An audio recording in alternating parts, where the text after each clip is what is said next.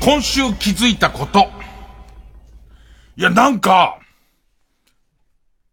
ふわふわしてるっていうか。あのー、いつもの深夜のバカ力の感じともなんかちょっと違ってて、えっと、まあまあ、喋りたいことは基本的にはその、えー、三遊亭円楽、伊集院光二人会のことなんだけど、ここまでどこから喋っていいか、わからない日は、なかなかないな。で、この話別に、終わりました、ありがとうございましたっていう意味では、5分でできないこともないけど、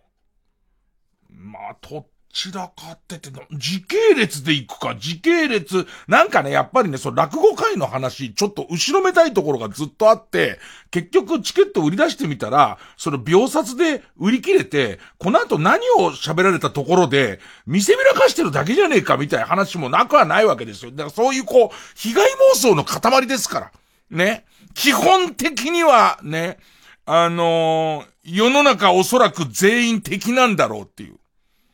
敵なのに5000円使ってくれるっていうのはどういうことなんだみたいな、まあ、まあそういう感じ、そういう感じ、あさてアピオン星人だなお前つってね。で、アピオン星人かどうか、あ切ってみりゃわかんだ、この野郎、つって。ね。もう血の色が俺と全然違うんだから、つって。俺は血出したことないけど、俺の血は緑だから、赤い血が出たらアピオン星人なんだからな、つって。お前もかーつって、はははっていうのが、まあ大体、まあ今まで僕のしてきたことですから、ね。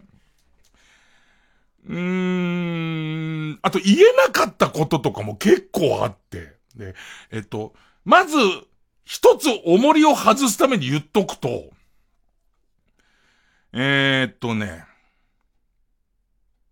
昨日昼の部と夜の部があって、昼の部、一番最初にオープニングトークっつって、えー、うちの師匠の円楽と僕で、まあ何も打ち合わせしないんだけど、とりあえず今日こういうことやりますよ、みたいことを、えー、話して入ろうかっていう。えー、式次第としては、そのまずオープニングトークがあって、で、その後三遊亭一太郎、愛一太郎っていう、えー、と、師匠の、まあ、バカ息子がいるんですけども、ね え、ええ、ええ。俺が辞めた時にはコンスタントにうんこを巻いていた。うんこ製造機ですよ。泣くうんこ、泣くうんこだったやつがですよ。ね。えー、っと、いつの間にか大人になりですよ。で、師匠の後を継いで、落語家になり、で、その後、落語家よりも俺は声優がやりてえって言い出して、ね。俺からしてみたら師匠の子供なんていうのは、特急券だからね。ね。御曹司なんだから。なのに、どっちかっていうと、俺は声優がやりてえからみたいな。ね。俺があの当時、落語の現役当時、ね。あいつが師匠のザーメンだった頃は、俺からしてみると、ね。一太郎がまだ、まだどれが、一太郎から一丁太郎までのどれが着床するかわかんない頃ですよね。その頃に、俺乗ってんだなんだかんだで結局、ね。後で怒られることになるとしても乗ってるな。で、その、一太郎のが、まあ、着床前の頃に、ね。毒殺してでも欲しかった楽太郎の名前が、もう手に届く位置にいるわけじゃん。少なくとも出世なってやつで、その楽太郎っていう名前があって、で、その後、例えば円楽、例えばだよ。例えばの話、もし、うちの師匠の今の円楽が、その上の名前の円章っていうのを継ぐことになったら今度円楽が開くわけじゃないですか。そうするとその時点で円楽に一番近いのは、その楽太郎っていう特急券の名前を、その持ってる人だから、ある意味その、一太郎が落語家になった時点で、どうにでもなるっていうか、ね。もうこっち側もうこうなってきたらペコマンモードですよ。ね。あなたがコンスタントに運行を漏らしていた頃から私はあなたの才能に気づいてましたっていう話をするべきなんです。なのに野郎はなんかこじらして、自分は声優になりたいってい。ね。で、えー、愛一太郎の名前と三遊亭一太郎の名前を、もう愛一太郎だけに統一したいって言うんです。バカじゃねえのと。だったら二股かけりゃいいじゃんっていう。その、えっ、ー、と、落語をやりながら、声優も同じ、こう、芸名使い分けてやればいいじゃん。いえいえ、僕は落語やめようと思ってますっていう。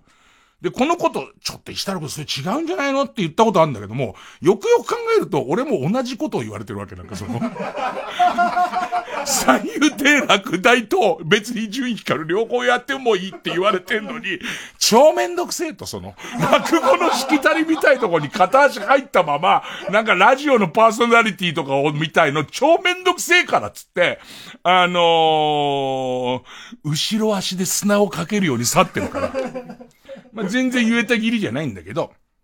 で、だからそうすると一太郎くんはその、三遊亭一太郎っていう名前が、回転休業みたいな時代になってて。で、愛一太郎に専念して、吹き替えで声優の修行したりとか一生懸命やってた。だけど今回は、俺の方からちょっとメールをして、あの、一太郎くんやってくんねえかっつって、その落語やってくんねえかって話をして、で、そのトークタイム、で、その後に、三遊亭一太郎が、昼の部、落語やって、で、その後俺がやる。で、一旦幕閉まって中入りっていう休憩があって、で、休憩の後に昼の部ナイツが来て、で、最後鳥を、うちの師匠が取るっつって。で、まあ夜もざっと言ってくと、夜は一番最初トークがあって、その後二代目の三遊亭落第くんっていう、ね、えー、のが出て、で、その後最初は、えっ、と、同じか、俺が出る予定だったんだけど、師匠が、うん、僕の演目が大体固まってきたあたりから、じゃあ、夜の部は、俺がその、中入りって言うんだけど、その、中取りとかいろんな言い方するんだけど、その、休憩前俺がやるから、えー、休憩入れて、その後、爆笑問題やって、お前が鳥を取れって言われて。まあ、まあ、こういう式次第になってて、その、まあ、一番最初、一番最初の話。で、その一番最初のそのトークショーが始まりましたっていうんで。そのもう、ほぼ第一声だったと思うんだけど、その、ほぼ第一声で、お客さんいっぱいやってくれてんね、みたいな話になって、ありがたいね、つって。じゃあ、秋もやる？って言い出したのね。ずるいんだよ。どう考えてもやり方汚いよね。やり方汚いんだよ。で、秋もやんないかっつって、俺もえー、ってなってる、なってるところで、それは会場のお客さんがドーンって来るじゃん。お客さんは、おやれやれね。やれやれってなるじゃん。ね。冷静になれと。ね。5万出してダフ屋から買ったバカも手叩いてると思うんだけど、またやんだぞっていう。やめるやめる詐欺だぞ、これ、そうなるとっていうことじゃんか。ね、もう二度とやらない詐欺になっちゃうっていうことじゃんか。だから俺はそういうことは良くない。一回、一回やめるってこっちは言ったんだからっていう。ね。そういうわけいかないでしょって思ってんだけど、わーって来てて、どうするってなるじゃん。で、一番最初、まあ、とはいえ、えー、っと、俺の精一杯の、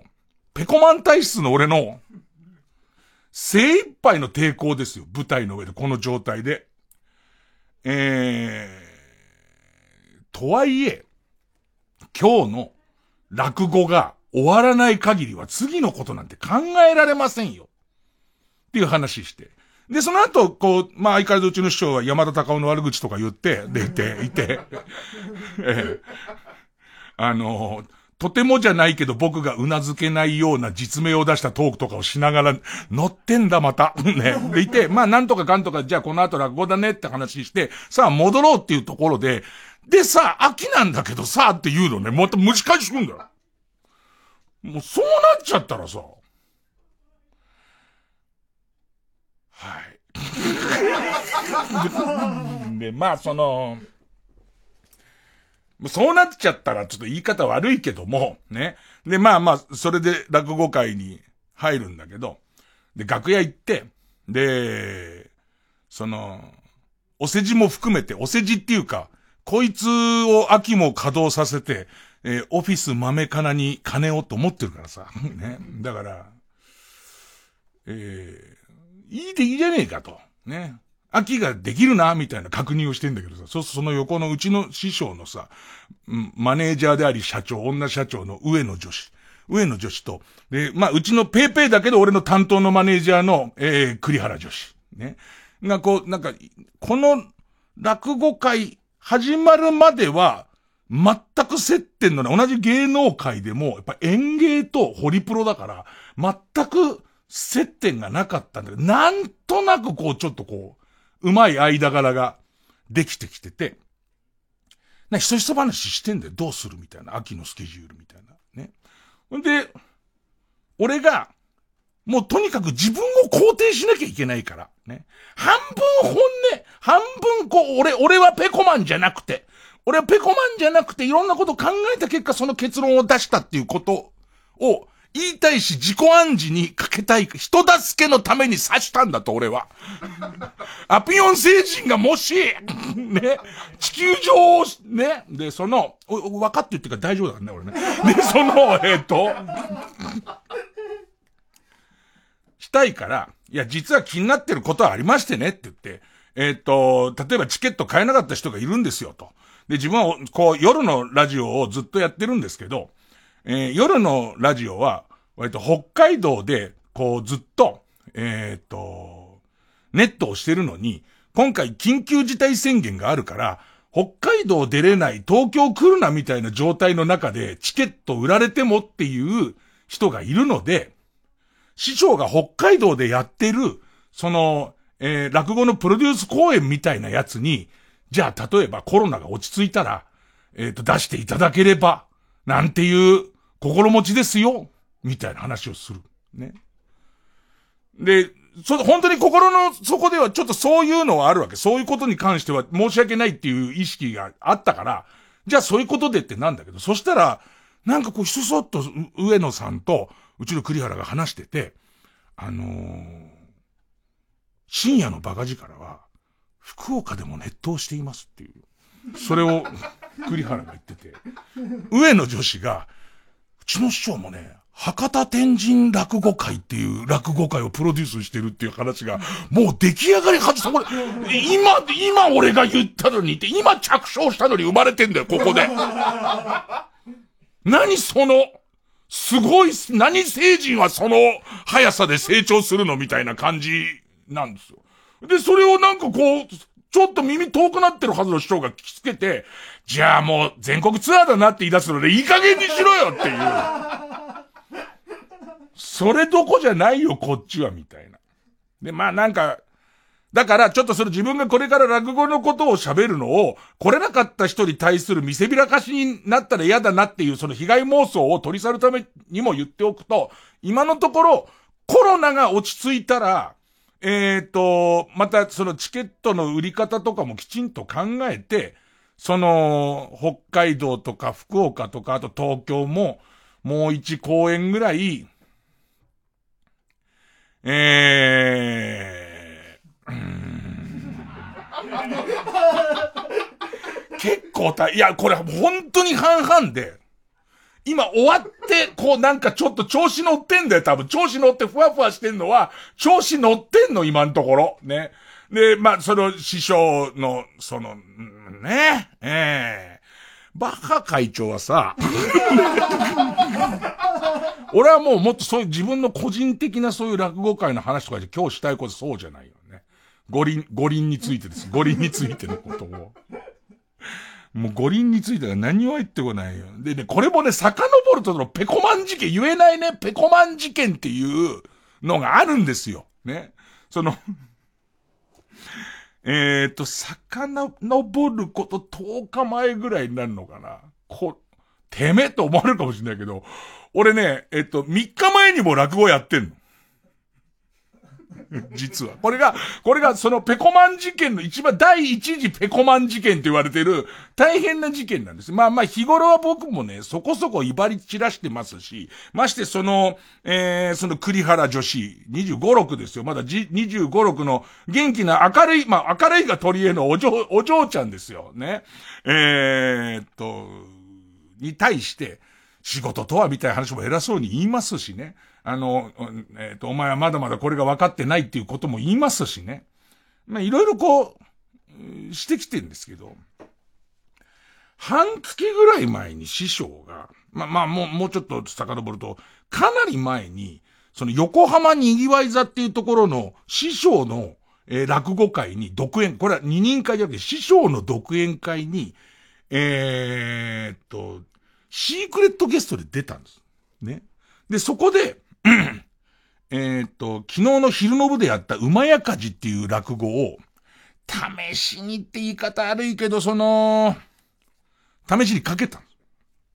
す。ね。かけさせてもらったんです。ね。昔からうちの師匠の言い草はかっこよくて、その、俺らが前座つってペーペーの頃も、お前らが出てどんなにひどい落語をやって滑ったところで、責任は鳥を取る俺にあると。ね、そしたら楽、楽太郎独演会、ね、円楽独演会においてお前らどう滑ろうと、そんなものはすべて、もう何倍にして沸かして返す。それが、その会の、主催の責任だから、鳥の責任だから、いいんだよつって。だから、いきなり出るよりも練習した方がいいよって言われて、で、出たんです。ね。で、まあ、それすごいみんなって俺の中で、あ、こういう感じなんだ落語ってこういう風にすればいいんだって。あの作ったギャグとかをこうしよう、ああしようみたいな、そういう工夫があったから良かったんですけど、それを10日半月ぐらい前になって、次の、えー、っと、賑わい座の独演会月1でやってっから、次の賑わい座の独演会も、よかったら出るかいって言われたので。だけどそれは期日として3日前だから、3日前の上に、あの、今度その練習したりとかかけておきたいやつは夜席でやる、その夜鳥を取る、その死神っていう話をやりたくて、それちょっと出てこう、話せるような話じゃないから、それと3日前だからね。3日前それどこじゃないから、つって。で、その話はその、上の助手を通じて栗原の方に行くわけ。で、その賑わい座の会にもしかしたら、えー、伊集院さんが出るかもしれないって話を師匠が言ってますけど、ホリプロさんの方ではそれどうなんですか？みたいな話になってて。ね。で、言って、したら、栗原が、どうしますか？みたいな。ね。その週はもう立て、立て込んでますよ、直前で。で、立て込んでる、なんか、落語やんすか？みたいな感じになってるわけね。あの、バカを言うんじゃないっていうね。いくら師匠でも無理だよと。いくら師匠が出ていいよってところ、それ丁重にお断りをしないと、あのー、俺なんかそれ3日前に同じ着物で汗なんかかいちゃうと、もう汗大体落語を1時間やったら2ガロン書きますから、2ガロンなんか絶対もう乾かないし、あともっと言うと、そそのラストの追い込みを個人練習したいし、えー、あと、死神なんか途中でやって失敗して変な空気になっちゃうのも嫌だしとか、いろんなことがめんどくせえし。ええええねえ俺はね、あの、明日、明日やればなんとかなることに関しては、だいたい明後日までは伸ばしてきたタイプだから、ねそれでひどい目にあったタイプだから、その栗原に、あの、さすがにないわ、これは。さすがにないっていう話を、だからなっていう、その、俺がやろうと思ってる死神っていう話はな、お前落語のこと全くわかんないかもしんないけど、結構、重い終わり方をするから、そっから先も難しいし、でいて、その忙しい中、横浜の賑わい座まで行くのもなんだし、あと昼間草野球だし、で、その、着物のこともあるし、ね。それは違うって、ね、それ違うから、あの、言う、言うから、お前がその、事務所間同士で行って、事務所の上から、その、社長から、伊集院さん出ないって言いました、みたいなことだと、それうまくいくもんもいかないし、師匠も気を害されるから、俺が言うっつう話したら、なんかその、師匠は、えっ、ー、と、その、俺がこれを、こういう話してた、その、えっ、ー、と、日の、えー、午後に、TBS にあの、ラジオの鳥で来ますよって話になって、じゃあ分かった、じゃあ俺もそこで言う、そこで言うよっつって。ね。ラジオ1の待って、で、クリアル次の仕事行くからずっとついてんだけど、で、ラジオ終わりで、師匠の、その、えっ、ー、と、スタジオ入ってって、で、後ろも、あの、クリアラついてきて、ほいで師匠に、えっと、あのー、にぎわい座の件なんですけれども、つって、金曜日のにぎわい座の件なんですけども、つってな、あ、あれな、俺思うんだけどな、落語っていうのは奇数回がいいんだって。それはな、初めてやるときに関しては緊張感があるから、ちゃんとやらなきゃっていうことを、あの、すごく用心してるからうまくいくけど、そこがうまくいった時の2回目っていうのがあんま良くないんだよ。で、2回目の反省を踏まえて3回目っていうのが良くなるから、だから俺が考えた、俺の考えでは、俺の、あくまで俺の考えだけども、賑わい座は出ておいた方がいいぞ。そりゃそうですよ、と。それ願ったり叶ったりですと、こっちは。ね。僕の方からはなかなか言えませんけれども、師匠がそう言ってくださるんでしたら、もうで、ただですねっていう。ただ、うん、ね、後ろ見たらだってさ、なんなのお前って顔してんのね。お前なんか2分前と違うじゃんみたいな顔してるから、これあれ噂に聞いたペコ、ペコ、ペコなんかじゃねえかみたいな、もう空気出したに、26が、26がそんなことを出していや、ただですね。ただ師匠、あの、あの、前もちょっとご相談しましたけども、これやるとなると死神じゃないですか、つってね。死神を、こう、そ、つたない死神をやってお客さん死んじゃった後に師匠っていうわけにも、いや、独演会だと俺の責任なんだから、お前がどんなに滑ったところでさ、あの、俺はやれる自信があるからさ、つって。え？それは昔から変わんねえよっての。そこは信頼してくれよ。ですよね。ですよ、それは。それはそうですっていう。ね。え、じゃあ何時に入ればいいですか？なんつって。で、えー、っと、昼の12時に入ればいいって言うから、えー、一応もう即座に、もうクリアだと目が合わせられないから、12時、12時だからね、横浜つって。そのまま LINE でこの前に、あの、座ってる河野に、草野球行けないから、つって。俺の予定だとスタメンはこんな感じだから、つって言ったら。お、河野これ急になんであの人草草野球これ大事な試合だっつってたのに、急に来ねえなっていうのと、もうなんかさ、その、あの、透き通った、ね、日体大の、その、体育スポーツ少女だった、えー、その栗原女子の、ね、栗原ちゃんの、もう眉が段違いになっちゃって、出た、これペコマンってやつだわ。ペコマンだっつって、ペコマンいたってことになって、もう栗原の中で、もう何かを心得て、采配を心得て、で、その後、えー、一番わかりやすいのだと、昼席と夜席の間に、昨日の昼席と夜席の間に、囲み取材を入れたいって言い出したのね。あの、要するになんかこのことももしか記事になるかもっていうんで、スポーツ新聞とテレビ局が囲み取材を入れたいっていう話をしてきたんだけど、実は自分はそれ結構苦手で、しかも、昼席と夜席の間にも、ちょっと自分の中で、昼、要するに、前日からは、先にある方の馬やかじをいっぱい練習して、で、その昼と夜の間に死神を仕上げたいっていう、そういうデリケートなところがあるから、もし、その、その、生意気なようだけれども、その取材ってのは勘弁してほしいんだけど、って話をしたところで、ちょっと検討しますっていう話が来るわけ。だ師匠からメールで、取材入れていいよなって来るのね。あれっていう これなんかあの、プラレールの二股のやつの真ん中の黄色いやつを向こうにしたやつがいると思うのね。向こう経由の方がこの話通るっていう何かを覚えたっていう、これは私が下からその何事務所で言うよりも、一言上の、上のからの、ね、えー、上のを経由して、円楽通りゃ、二つ返事で来るっていうことを、なぜなら、ペコマンだからっていうことを完全に心得た栗原がいるわけ。んで、な、ま、でもなんか取材もなんかすごいさ、今日のスポーツ報知の長官とか載ったけど、いい人ですごいいい人でさ、どうせ俺を悪く書くに決まってるっていうね。俺がその昔から楽太郎を暗殺しようとしてたっていう件まで調べ上げてるやつかと思ったら、意外にちゃんといい感じで書いてくれたりとかしてさ。まあ、結果オーライなんだけど、今後絶対なんか向こう経由で、俺何でもやらされると思う。今まで NG だった乳首のトップの露出とかも、おそらく師匠から、おいお前乳首の先っぽ出せよって言われたら、当たり前じゃないですか。いつまでもったいつけるんですか袋閉じ開けても開けても、えー、スケネグリジェまでなんてことは許しませんもん。世間が、なんつってね。急に乳首出すようになったりとかすると思うんですけど、俺タイトルコールしてないんだね。する、するんだろするやつだよな。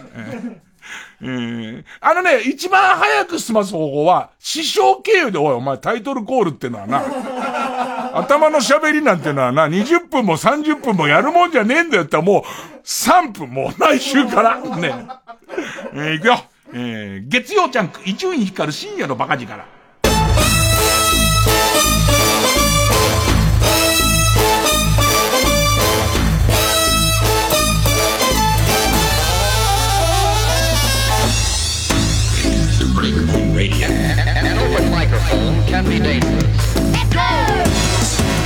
もう、そう、金子も金子なんだよ。このディレクターの金子いるじゃんか。あんなやつ招待券出してないんだよ。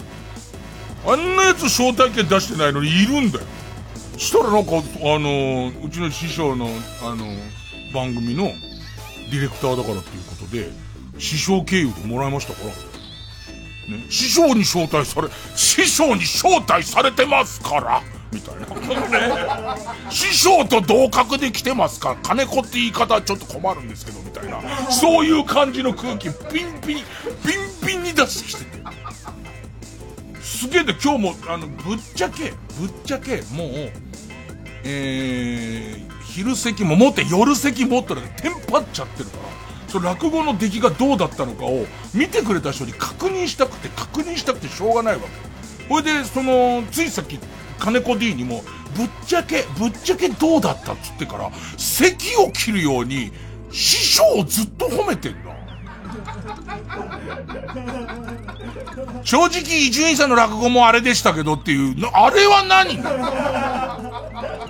も、もだもんね。もの後に師匠を褒めてるってことは、それ、あれもそれほど悪い方向ね。お前、アピオン、アピオン星人。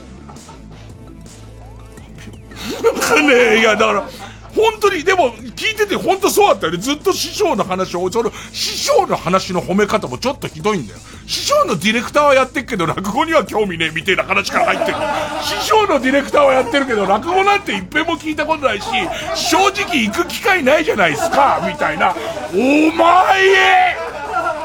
お前のいい、これ持ってないよね。全然これに関しては持ってなくて、でも師匠から招待受けたし、伊集院さんもいるし、みたいなことで、だったら、これでなんか一石二鳥みたいなとこあるから、これだったら、その自分の落語の初体験で、ちょいちょい出るのよ。褒め方、いい褒め方と悪い褒め方があって、師匠の落語すげえっていう話をするのに、で、まあこれも話はキリがないし、手前褒めてもしょうがないんだけど、その、師匠の落語すごかったの。俺に言わせれば。俺に言わせればすごかったんだけど、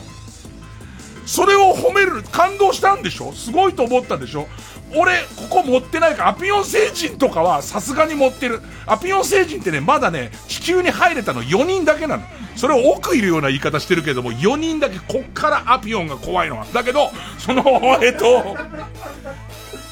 全く盛らないで言っても、それを褒めるのに、正直、落語なんて退屈かと思ったんですけど、お前それ問題だぞ、その言い方。うちの師匠の、番組ずっとやってて、僕は落語なんてどうせわかんないって思ってるとこがあって、みたいな。その後褒めればいいってもんじゃねえぞ、それは、みたいな。そしたら最初、あれ？意外に面白いみたいになってきて、で、最後は釘付けですって話になる。最初から釘付けろよ。俺の師匠の最初か、マジでや、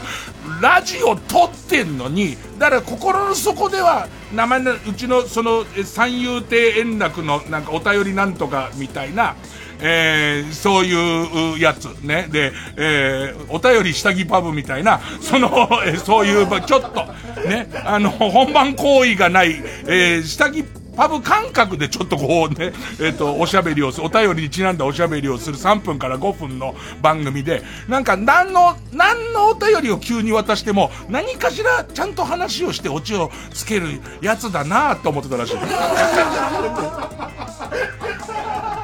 いろいろできんななんつって。で、ね、ほいで、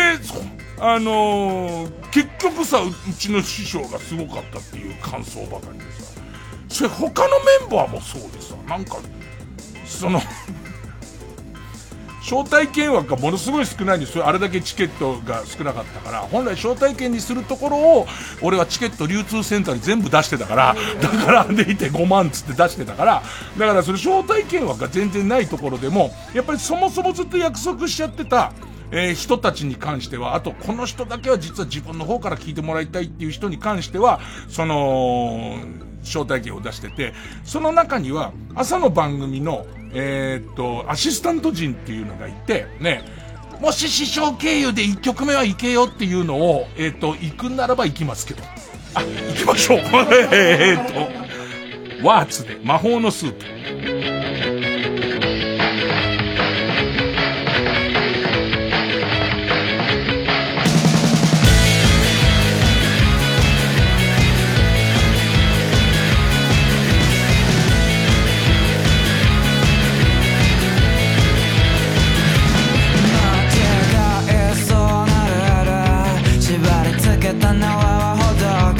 しまいそう飛び込んだプールそこがやけに深くて沈んでくがな愛がないって求めてる。んじゃねあの人がえ。って勘違いしてない愛してるなんて言葉じゃわからない。気にしてないは言葉じゃ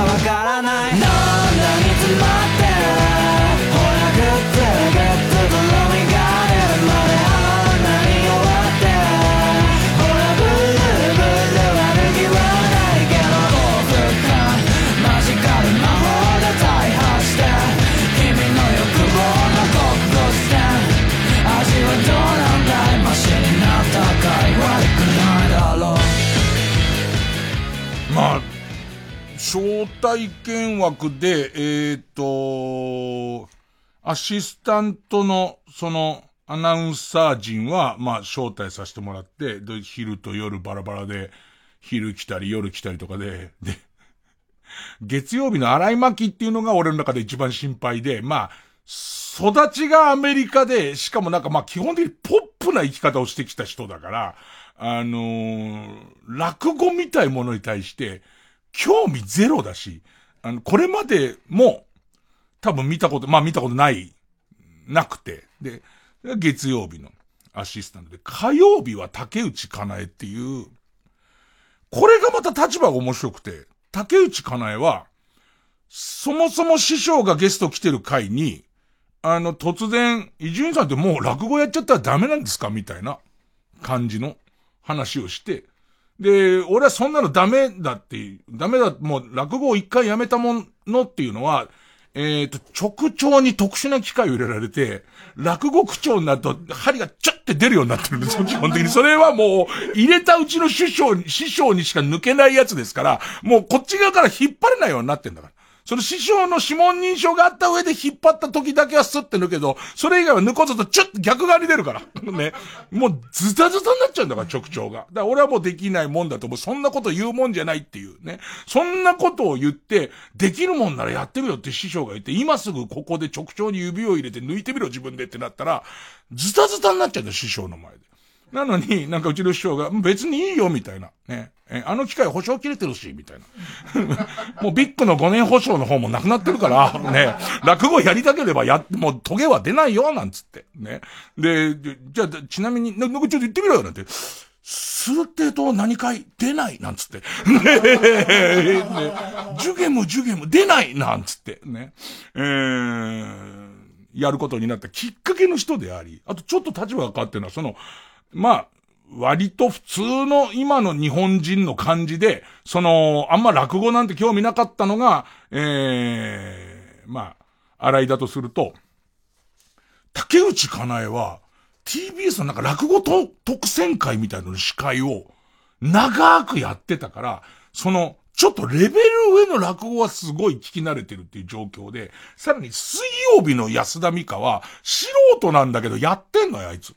自分で落語やってるっていう立場違いと、まあ、あとは、東大、ね、喜入智弘、ねえ、と、あと、辞めた伊藤楓、あと、小川アナウンサーっていうのもいつもやってもらってる小川アナウンサー、このあたりが、まあ、来てくれて。でもなんか、荒井がすごいいい褒め方してくれて、だってわかんない荒井がそんなに夢中になってくれたんならっていう喜びがあって。それで、えっと、竹内は、今日の午後に、僕と、また師匠来て、うちの師匠と竹内かなえで、明日の朝の番組の収録をしたのね。感想戦みたいな収録をしたら、えー、竹内かなえは、また師匠のことばか褒めてて。ね俺の感想はほぼない。ねほぼないみたい状況で。ただ嬉しかったのは、えっと、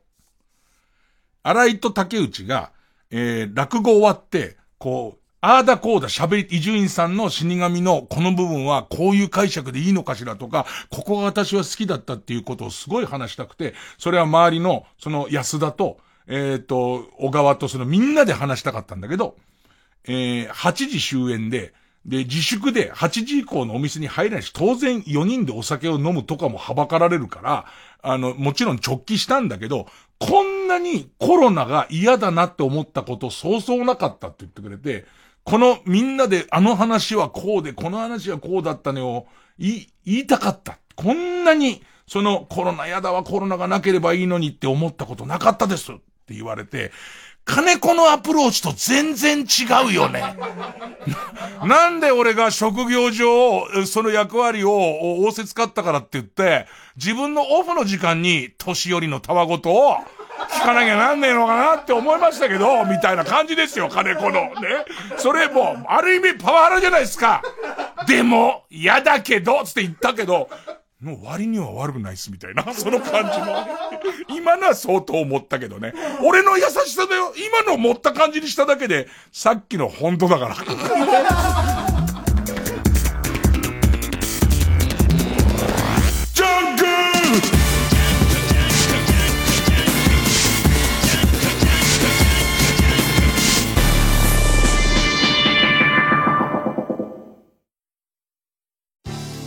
TBS ラジオ JUNK。この時間は小学館中外製薬マルハニチロ伊藤園ホテルズ。他各社の提供でお送りします。動かせ心を動かせ運命を動かせ星を。これは信念に命を懸けた者たちの物語。マンガ大賞2021第2位受賞。チ。地球の運動についてコミックス発売中。小学館それでは新郎新婦の恩人でもあります劇団中外製薬主催の内田監督よろしくお願いします。えー、夫婦生活も舞台のようなものでございまして一生涯相手を偽りで騙し通す覚悟は必要でございます。はいありがとうございました、えー、私なんぞはですね妻のありがとうございました。TBS ラジオ公演ミュージカル「衛星リズムバキューム」古田新太と尾上右近ダブル主演で送る欲望と狂気と笑いのミュージカル。脚本演出は福原光則。音楽は生き物係の水野良樹と増田トッシュ。咲日美優ノンスタイル石田明。友坂理恵六角誠治他が出演。7月9日から TBS 赤坂アクトシアターにて上演。詳しくは TBS ラジオイベントページまで。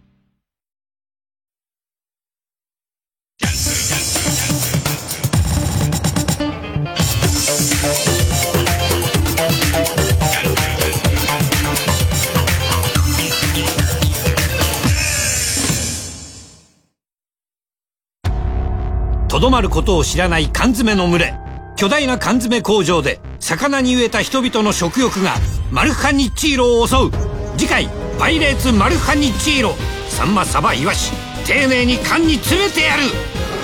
俺はどこのラインの担当なんだ？マルハニチロ。ライムスター歌丸です。プレイステーションプレゼンツマイゲームマイライフ17日のゲストは前回に引き続きお笑いコンビアルコピースの酒井健太さんみつるは結構口が強いっていうか、えー、音声ずっと聞いてたらもう、信夫がいたたまれないなとか、かわいそうでかわいそう。詳しくは木曜夜9時から。TBS ラジオ主催、伊藤蘭コンサートツアー2021、ビサイドユーファンファンキャンディーズ。10月28日29日、中野サンプラザで開催。最新アルバムビサイドユーからの曲と、キャンディーズソング満載のセットリストです。詳しくは TBS ラジオイベントページをご覧ください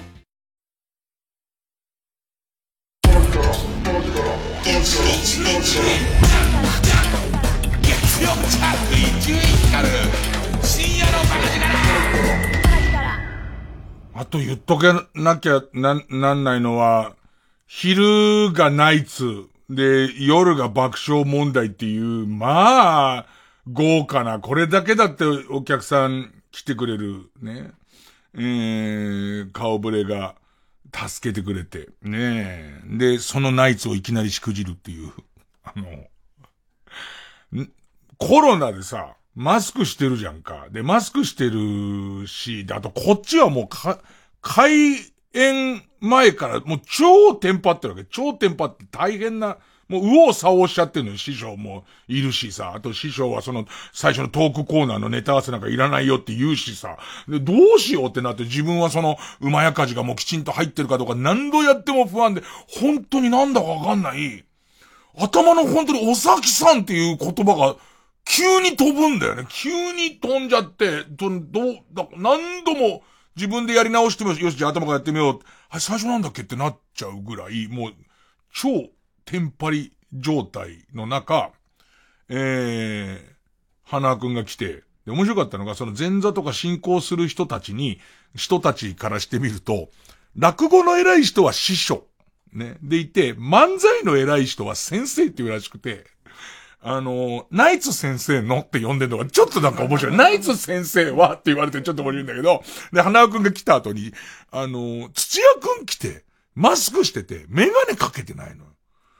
で、俺土屋くんだってことがわかんなくてさ、すれ違いによろしくお願いしますって言ったのに全然気づかなくて、一応その、知らない弟弟子とかもいるからさ、よろしくお願いしますって頭下げてんだけどさ、あの、土屋くんからすればもうそんなこと慣れっこらしいんだよね。土屋くんメガネをかけずに普通に入るとしょっちゅう、あの、係の人と間違えられる、スタッフと間違えられるってこと多いらしくて、俺もこれ読売ホールの人なのかわかんないけども、まあそういう人なんだろうなと思って、頭下げてて、で、どうやら今日昼間のラジオでナイツの土屋くが喋ったらしいんだけれども、もうみんなが自分のこともう慣れっこですと。で、伊集院さん最初気づいてないですと。ね。でいて、気づいたのはうちの師匠だけだったらしいんだよね。っていう方が、俺が来る前に、もう、読売ホールの入り口から、あの、スタッフとして扱われてるらしくて。俺のとこに来た時点では、もう、えっと、胸の見やすい位置にスタッフってステッカー貼ってんの。だから、俺が間違いなしょうがないよ。だって手がかりがないのに、もうステッカーを貼られちゃってんだから。ね、あそこにナイツってステッカー貼ってあれば、まあむしろナイツじゃないけど、ね、そっちはそっちで。で、それがナイツ、ナイツしくじり。ね、本当に申し訳だ、だ、客すごかったね、その客席の脇用ときたらどっかんどっかんだよ。でね、爆笑問題なんですけど、まあ笑わせてくれまして、爆笑問題もすげえなと思うのは、朝からサンジャポやって、で、その後、ら、自分のラジオをやって、ほいでいて、その生の舞台駆けつけてくれるわけで、それ頭下がりますよ。ね。頭下がりますけど、で、お、お客さんもすごかった。キャーキャー言って笑ってんですけど、その中で一番受けてるのが、うちの師匠の例の錦糸町の剣をいじるのが超受けてる。ずーっと、ずーっと錦糸町の剣を受けるもんだから、もう、太田光が悪乗りしてやってんだけど、俺、師匠の楽屋で聞いてんだよ、それを。俺とそれから師匠のとこ来てる弟子の、ね、師匠の楽屋この広さだったらソーシャルディスタンスで何人まで入っていいですよって入っていいメンバーと、さらには、あの、表で師匠が何か、その、えっと、動いたら動こうっていうさ、弟子が大勢さ、廊下立たされるみたいにして等間隔で立ってるわけ。で、そこのところにさ、そのモニターで流れてるのを聞いてさ、師匠もずっと爆笑問題笑ってる、爆笑問題ネタで笑ってんだけどさ、途中途中にさ、錦糸町の記者会見がさ、って始まるたびにさ、ちょっとそこの空気でピーンってするのよ。笑いづらいみたいな。あいつさ、考えねえかな、なんか。ね。やりづらい、あのね、落語界の、その鳥の前に出る、えー、いわゆるその落語以外の芸事の人たちっていうのは、えー、膝って言って、ね。どれだけその鳥の師匠がやりやすくするかってことなんだけど、もう最後の最後まで禁止をいじってるから、出づらい。こっちはめちゃめちゃ出づらい中やらせてもらうっていう。もう一回 CM 挟みますけども、あれだけは勘弁してほしい。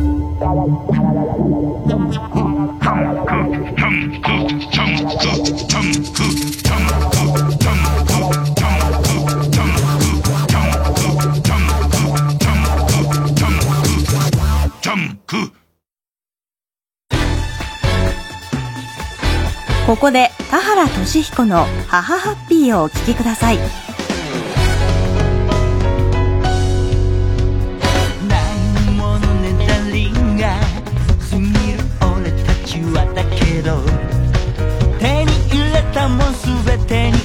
ちゃいらないもの何もない。じゃあどうと道に名前なん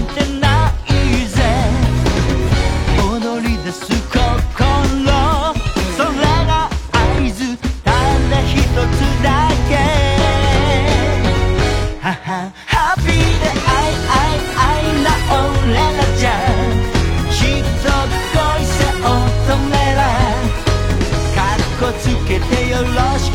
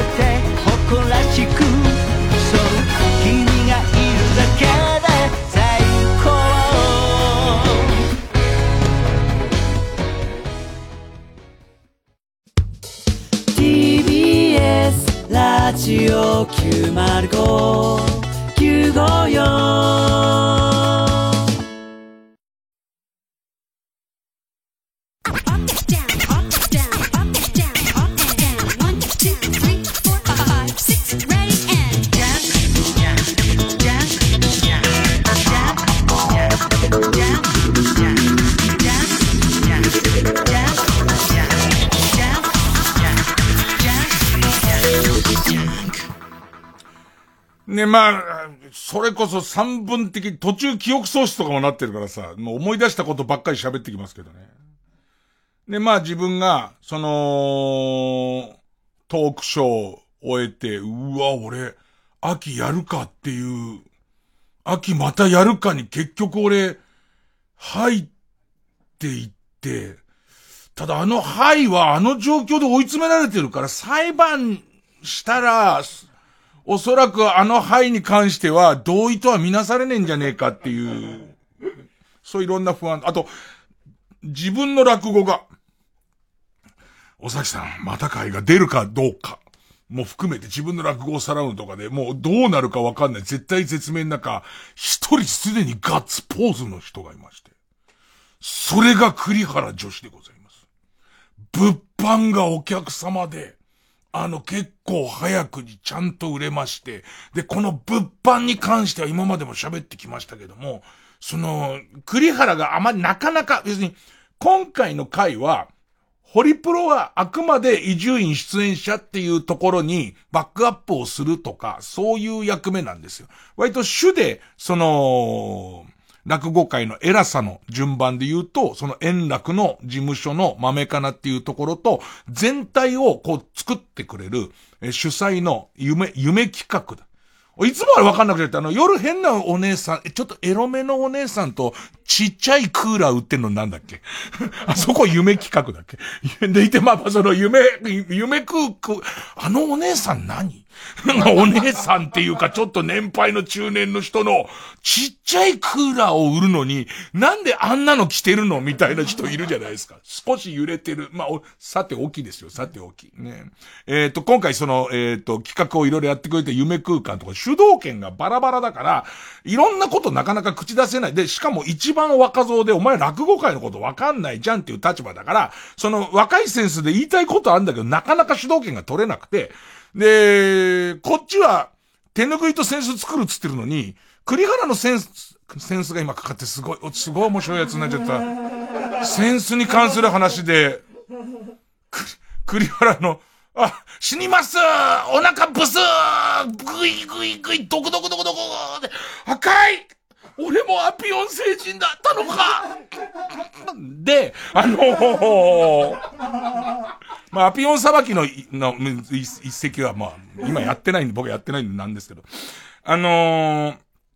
で、あいつのセンスで言うと、あいつのセンスで言うと、ね、あいつのセンスで言うと、センスと手ぬぐいとかは時代的に売れねえんじゃねえかっつって、ミニタオルと USB ファンクーラーみたいな、USB ちっちゃいあの、ハンドクーラーみたいなやつが、センスなんて自分で仰がなきゃなんないけど、あれだったら顔の近くでやったらブイーンっていくから、むしろ落語出る時も汗吸うからハンドタオルと、もうセンスいらないから、ハンド扇風機、ハンディ扇風機持ってやればいいじゃん。で、ハンディ扇風機も横細長いから、蕎麦食う時は箸の代わりとかにすれば、自分のところに風当てながらいけるし、それと同じやつが売店で売ってりゃ売れるって思うんだけど、すぐ却下されるわけです、やつは。で、せめてって言うんで、そのハンドタオルみたいなものを、は置きたい、みたいなことになるけど、あと、ハンドタオルとトートバッグあたりは、やっぱりそういうグッズの定番として置きたいし、その、ホリプロに制作するラインは他の、その人たちのグッズもあるから、制作のラインもあるし、みたいなことで。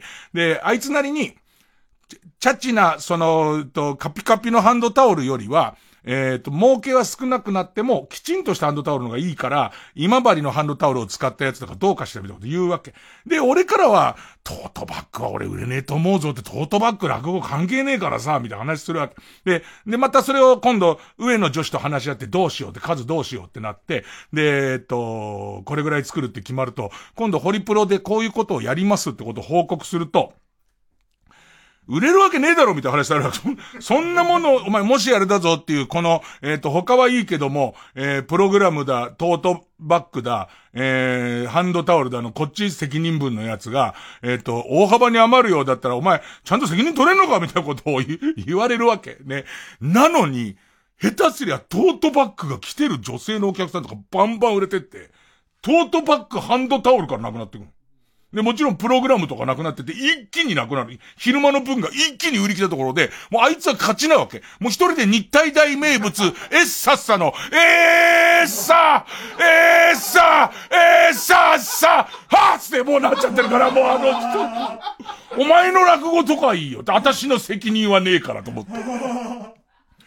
で、その、昼席分全部売れて、で、夜席分も順調ってなったところに、夜はさ、ホリプロの、なんか、社長がさ、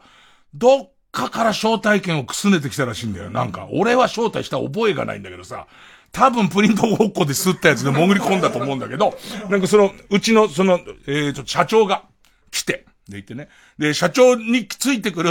えっと、とりあえず挨拶だけ来て、椅子がないから帰る。社長に、私はちゃんと来てますよ、こういうところっていうのを見せるための偉い人がいるわけ。で、その偉い人も水戸黄門みたいに連れてくるわけ、なんかそれを。ね。で、いて、なんか、あの、伊集院くん頑張ってね、なんつって。ね。で、いて、なんかこれ差し入れだから、なんつって、あの、楽屋に持ってくるからって寿司の差し入れをこうやって出してくるんだけれども、あ、和田明子の時よりも安いやつねって思いながら、俺わかんねえ。見てっから、こっちは。こっちは見てるから、和田明子さんがどういう差し入れをもらってるか見てるから。かなり落としてきたやつね、なんつって。ね。Google 画像検索で見てるから、こっちは。Google 画像検索でその変な、その寿司屋の家紋さえ見ちゃえ、大体値段がわかんだろ。お持ち帰りのやつがこうやってピッつってね、あ、なるほど、つって。ねえ、で言って。そしたら今度さ、あんだけ、その、昼席始まったばっかりの時にさ、サンエッサッサを一人で踊ってたさ、栗原がさ、急に不機嫌になっちゃっててさ、その中間管理職のちょっと偉い人がさ、売り切れちゃってる、その夜、夜席分もう早々と売り切れてる、その売店を見て、えー、いくつ作ったんだ？いくつ？は栗原、ひよったなって言ったらしいのね。その途端にも、三エッサッサの握り拳を顎にめり込ませてやろうかぐらいの勢いで。な、もう、だから逆に言うと、受注、受注で、えー、通販やるっていうアイデアは、まあまあきちんと機能して、俺はまあグッズに関しては、それほど知ったところではないんだが、でも栗原、栗原は大勝利だったね。栗原、上のペアは、まあまあ大勝利で。あとはこっちのも、まあこっちの話はいいか。いいか。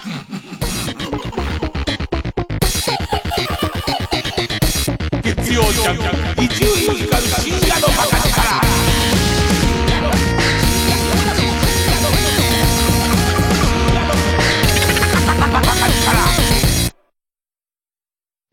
松田君もしよかったら私と温泉行かない？えいきなり？よよ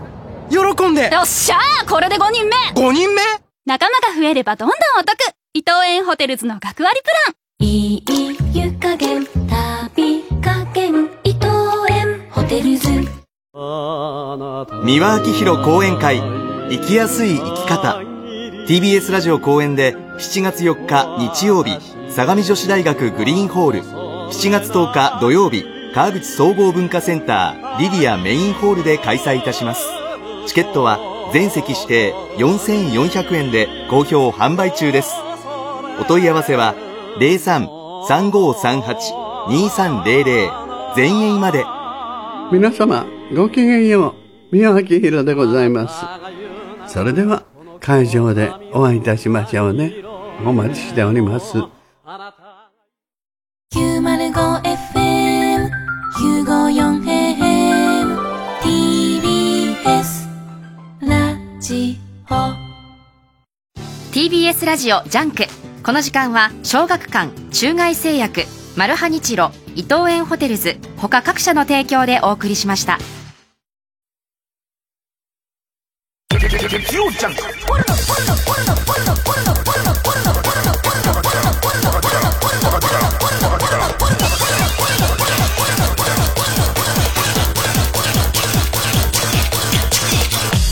深夜のバカ力。Audio Movie. あなたはもうお聞きになったでしょうか？夢ともうつつともつかないこの音声ドラマを。四十数年の時を経て現代的な手法で復活した令和版夜のミステリー。新たに3つのエピソードを公開。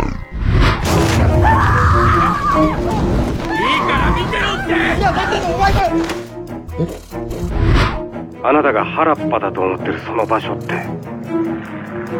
昔。やっぱ車戻ります。どう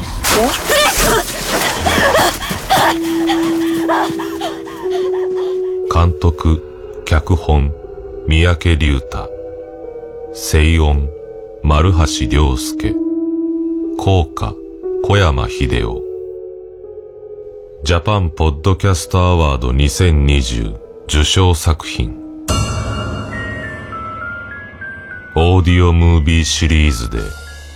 配信中。南海キャンディーズの山里亮太です。私山里が一人で喋り尽くすトークライブ山里亮太の140全国公演開催中です。7月は北海道岐阜県高知県青森県にお邪魔します。詳しくは TBS ラジオイベント情報をご覧ください。皆様のご来場お待ちしてます。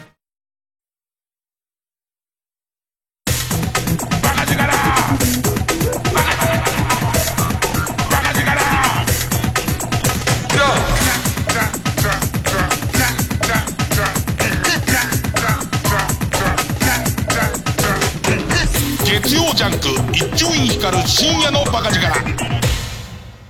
でも心からそのマネージャーの栗原褒めてもしょうがないけど今回頑張ったよねなんか。いやなんかそらさそら外の人からすればさああしてくれこうしてくれいっぱいあると思うよ。そのえっ、とへ下手すりゃえー買いたいけど買えないって思わせただけでもダメっていう人だっているだろうし、それはまあ、お客様だから。でもこうやったら儲かったのにみたいな、ちょっとなんか苦労とみたいな意見してくる人もいるからさ、SNS とか見てるとさ。ただまあ立場としていろいろ言えないところで、とりあえずは、まあ、え、通販も、これが通販これからだから、通販でもしかしたらホリプロ傾くようなことするかもしれないけど、ねえ、ねえ、通販サイトからウイルスが侵入したことでっていう。通販サイトからコンピューターウイルスが侵入したことで、なぜか石原さとみにボツボツがみたいな、え、コンピューターウイルスなのにみたいな。そういうこととかが起これば、それはまた、もう一回大逆転で、え、さっさどころの話じゃないですけども、ねまあまあそんな中、えっと、えっと、そんな中、まだあとは話さなきゃいけないこと、周りのことで。周りのことっていうか。うーんと、落語のことは、あの、はっきりと俺はもう満足だからっていう感じ。俺は、その、満足も何も最初から、えー、っと、できもしない、その100点を決めるよりは、終わったところでもうそれは、それができた限界っていうことにはなってるので、そこまでこう、感想はないっちゃないんだけど、えー、サブタイトルとしては、えー、最後の落語シーンっていう。ね。えさよなら落語シーンっていう話。えっとね、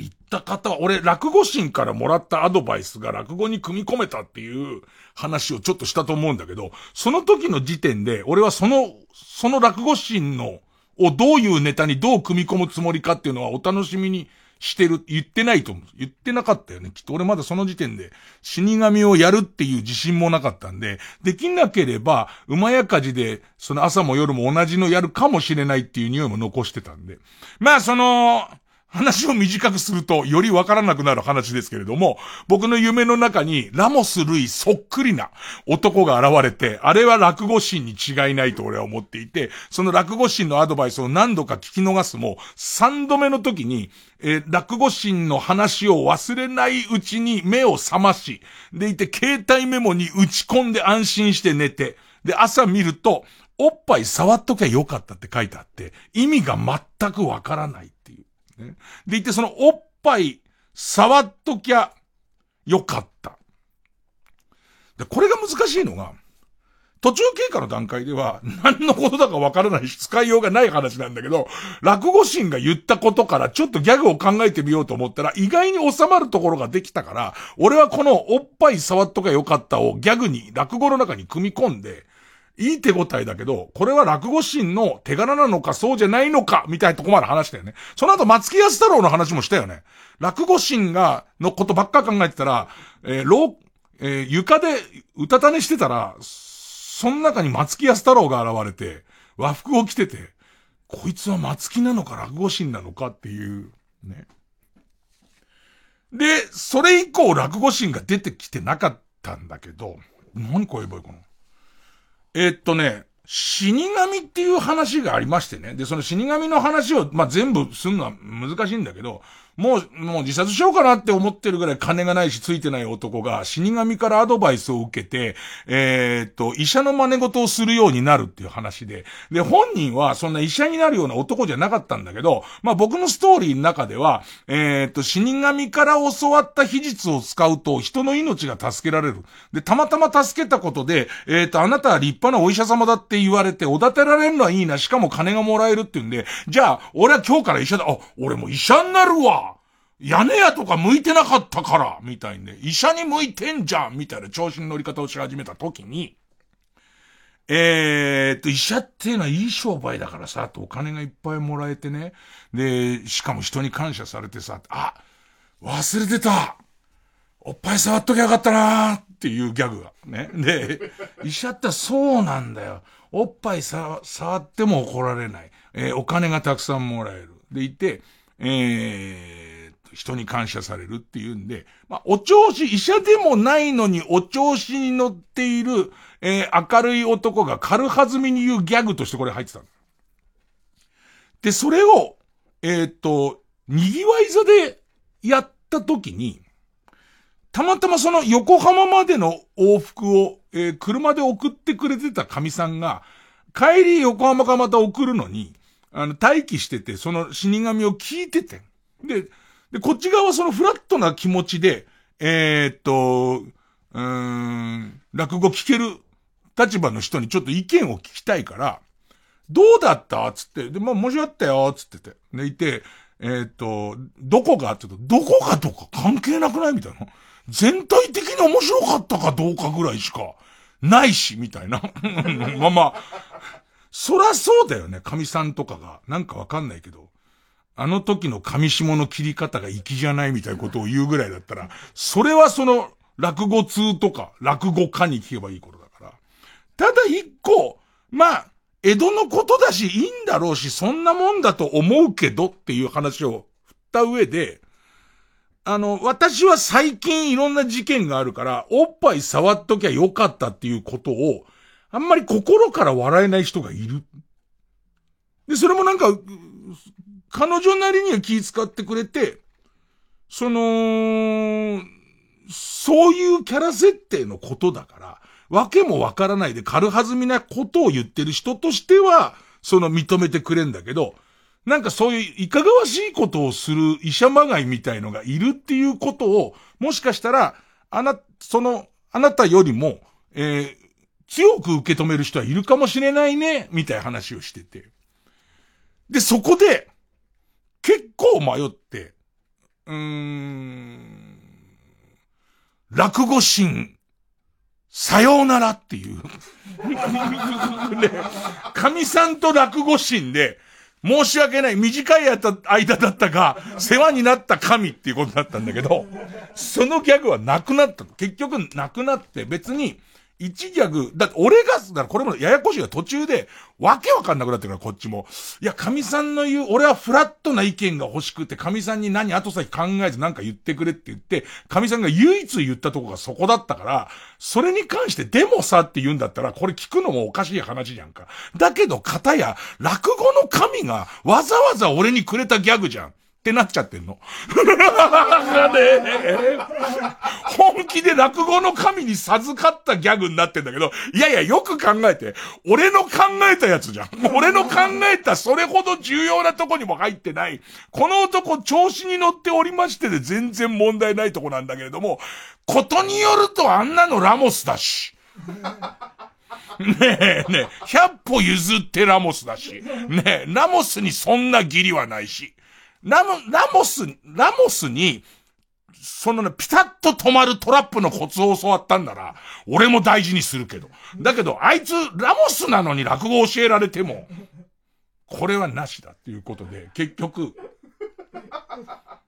ラモスも嫌いになったし。で、なんでだよ、ラモス。ね、で、言って、その、さよなら落語シーンっていう、その賑わい座の後に、もうそこは切ることにして切っちゃったから、だから聞いてる人からすると、まあ聞いてる、朝夜両方聞いて、ラジオも聞いてっていう人だとすると、あれ、なくない？その、えー、片方聞いてラジオ聞いてる人は別にこっちの話になかったんだってだけのことなんだけど、両方聞いて、えー、ラジオも聞いて、で、すげえ期待して、で、ラモスも好きでっていう人だと、おそらく、えー、おっぱい触っときゃよかったっていうのは、なか、なんでないのってことかもしれない。まあそういう人もなかなかいないだろう。まあ、それをなくしたっていうことと、このことに、落語心がお怒りになったみたいで、結構この、もうやっぱりなしだって決めたのは、えー、土曜日のもう真夜中ぐらいに決めて、で、いろいろさらってやってみて、なしにしたバージョンやってみて、できるで全然これすごい必要ねえじゃん、このギャグっていう。ねえ。もともとそんなに面白いかっていうことになり、でいて、それを全部切った後に、あ、これちょっと寝とかないとつって明け方寝たら、これごめんね、全く盛らずにそのまんま言うね。なんかね、俺は夢の中で落語が上手くなる天敵を受けてるの。ごめんね。見ちゃったから。ねその落語が上手くなるって。なんかそれがもう明け方のニュースが流れてて、それがワクチンの話とかそういうのが出てるせいだと俺は分析するけど、なんか、これまだ入り口まともな方だからね。なんか落語が上手くなる天敵っていうのを受けてて、それの天敵が、こう見てると、なんかその、緑色がかったなんか汁が、どんどん俺の中に入ってくるんだけど、どんどん上手くなってるの。自分の中で、うわ、すげえ、やっぱりすげえなっていう、日本の医学は、つって、どんどん落語が上手くなってるって思うんだけど、そうすると見たら、天敵がこう流れが悪くなってきて、で、袋を見てたら、泡みたいなのがリズミカルにこうやって出てて、で、その、看護師さんを呼びたいんだけど、なんかそれも頭の中で、そうかって、今は看護師さんは俺になんか付き合ってらんねえんだってことになり、見てたら、その泡が人の形になって、喋り出し、脳に直接喋り出して、あー、落語心なんだ。ごめんごめん。びっくりするかもしれないけど、全く持ってない。少しシンプルにしてるぐらいのやつ。あーって思った。そういうことかっつって。こうなっちゃったらもう逃げられないって言って。で、駅と一緒に言葉が駅と一緒に言葉がこう入ってきて、絶対忘れんなよって言った言葉が、あの、なんだ、なんだ忘れちゃ絶対ダメだって言って、それを忘れないように書いておけよみたいなことをずっと言われて、結局、あの、今すぐ起きろっていう夢だから、俺相当おかしくなってるから、今すぐ起きて、すぐに書け、手に油性ペンで、ひらがな一文字、ゆって書けって言われて、本当に飛び起きて油性ペン探して、今も残ってるでしょ森じゃないから。手の親指のところに、薄くなってるけど、油性ペンでゆって書いてあるでしょなんだかわからないのよ、これが。ずーっと、落語やってる間も、たまにこの U が目に、ひらがなの U が目に入る。これ、写メ撮って、じゃあ後でツイッターで上げる U って書いたんだよ。ずっと俺の見た方から。これは、落語心が俺に絶対忘れるなって、わかる、忘れないように、油性ペンで書いとけって言われて、俺 U 書いてんの。落語中、気になって気になってさ。言うなんだよっていうのが全然わかんなくて。で、これもすごいと思うのは、途中で、ちょっとこう、ペースがつかめないような時に、パッて見たらこれ、ゆって書いてあるから、ゆっくりしてみようと思うね。で、結構うまくいくっていう。だからさ、これがもう謎の落語心のフィードバック現象の意味がわかんなくて、俺がゆっくりしてるだけじゃん。俺がゆっくりしてる。もうだって、意味はもうすでに消滅してるから、俺が単なる湯を見て、あ、ここはゆっくりした方がいいんじゃねえかって思ってるだけだから、俺のアイディアなんだけど、心のどっかで、落語心の言うことには間違いがないっていうことなんだ。やばいのは、明日あたり誰かが、ははは、助かったかい？なんつって入ってきたら、おい！その説はありがとうございますってなっちゃうから、恐ろしい話なんだけど、さよなら、落語心、そして落語心再びっていう。落語本体の話じゃないんかよ月曜ジャンク。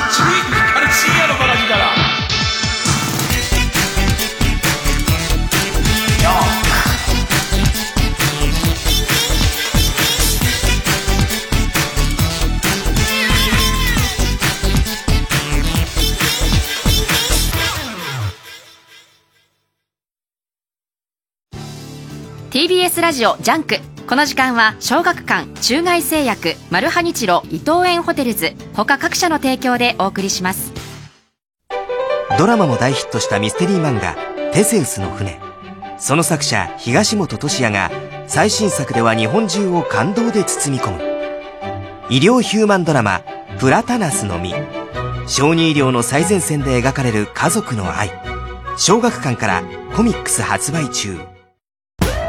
空気階段の水川かたまりです。鈴木もぐらです。僕たち空気階段の単独ライブが DVD になりました。空気階段単独ライブアンナ発売中です。単独ライブの模様を128分丸々収録しました、はい、そして特定映像には空気階段の踊り場記録映像集を50分たっぷりと詰め込んでいます。こちら内容いかがでしょうか？最高最高。最高最高最高と言ってます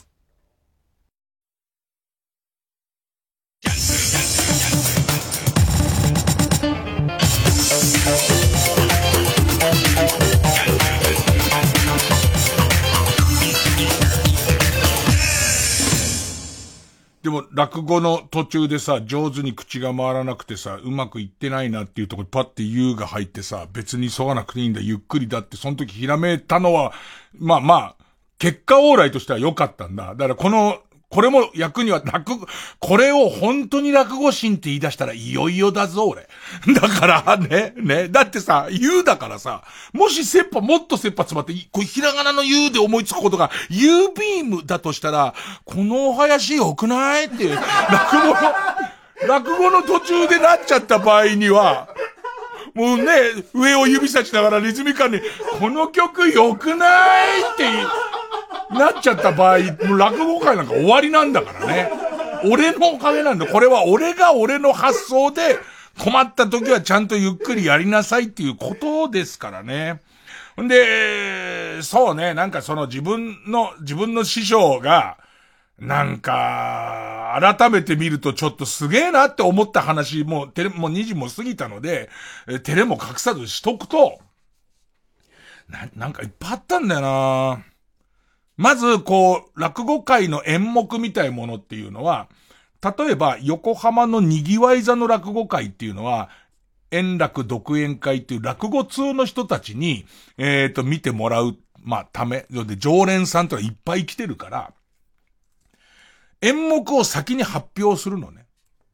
なんか、えっ、ー、と、今日は、一席目が、えっ、ー、と、例えば船徳っていう話をやりますよ。で、鳥でやる話が、えっ、ー、と、姫とウーマナイザーを久々にかけますみたいなね。ところがこれ姫のカバンの中から出たのがウーマナイザーという大蛇のような代物で、これに何か生き手がついてる。旦那なんかピンときた。嘘であってくれ、嘘で、嘘であってくれと思ってお代官に持ってったが、ここについていたのがザーメンというっていう、その、ええー、いいじゃん、2時過ぎてるから。2時過ぎてるから、ね。ところがこれ、お姫様の言い分となるとちょっと違う。まあ、その、一本できんじゃねえか。秋これやるかな。もう秋には話終わってるよ、こんなもの。ねえほんで、えー、っと、ウマナイザーの話ってわかんなくなっちゃったよ。そういう回もあるけど、うちの師匠からすると、多分、その、その日やりたいものをやるのが一番いいだろうっていう。ちょっと深い話になるんだけど、ずーっとこう落語に身を投じてきて、何十年ってやってきて、半世紀やってきた結果、その時、やりたいで、これは僕の大意ね。ね、大意ですけど、その時、自分がやりたいって思うものが、大きくは間違っていないはずだっていう。ね。で、またこう、鳥っていうのはすごいもんで、えー、っと、さっきさ、こう、円楽独演会の円楽。最後に落語をやる人っていうのはすごいもんで、その手前にいつもの人と大勢落語家で落語をやるわけです。で、それをネタ帳って言って今日やった落語の一覧表が終わった順に書いたんです。で、それを見ながら、ああ、もう今日は殿様の話は出たから、また殿様の話ってなるだろうとか、まあ、それから、借金取りの話は出たし、階段は出たしってやっていくと、同じじゃ、話がつくって言うんだけど、同じジャンルの話はしたらお客さんも、それなんとなく聞いたよっていうことになるから、その全部を避けた上で、クオリティ高めにかけられる話のレパートリーがいっぱいあるっていうことと、まあ、その責任は俺だからっていうところとかを全部担える人が、本当のこう鳥を取れる人なんだけど、えー、師匠何やるんですかって聞いたら、えっと、お前が、その、お前の馬や火事は、その賑わいでも聞いてるんで、お前の馬や火事は相当軽くて明るいから、で、その後、ナイツが来て、ナイツもおそらく爆笑するだろうから、ちょっと毛色の違うのをやろうと思ってんだって言うのね。ほいで始めた話が、昼席の鳥で始めた話が。で、まあ、えー、っと、まあ、馬やかじは、もういいです。自己評価で、そこそこ明るく受けたんですよ。受けてありがとうございますっていうね、あったかいお客さんだったんで。で、まあ、ナイツはもう、もうひっくり返るほど受けて、もう笑い、これ以上、そのもう笑い疲れるぐらい笑ったところで、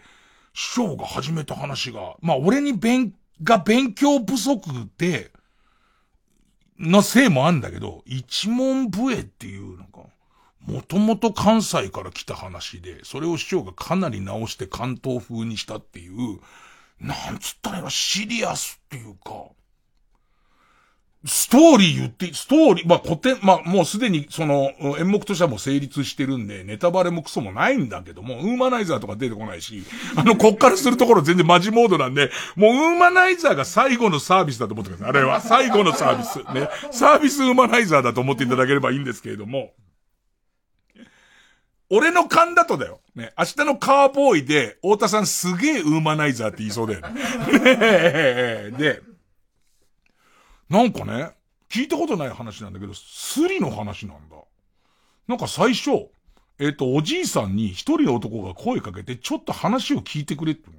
で、その一人の男が、そのおじいさんに、すごいそのかっこいいタバコ入れを持ってて、見てて、それに、そのあなた粋な人で金かけてんのわかるから、そのタバコ入れを売ってほしいっつって。ね。で、えー、あんま高いこと言われても困るんですっていう。で、これなんか明治の頭の設定の話なんだけど、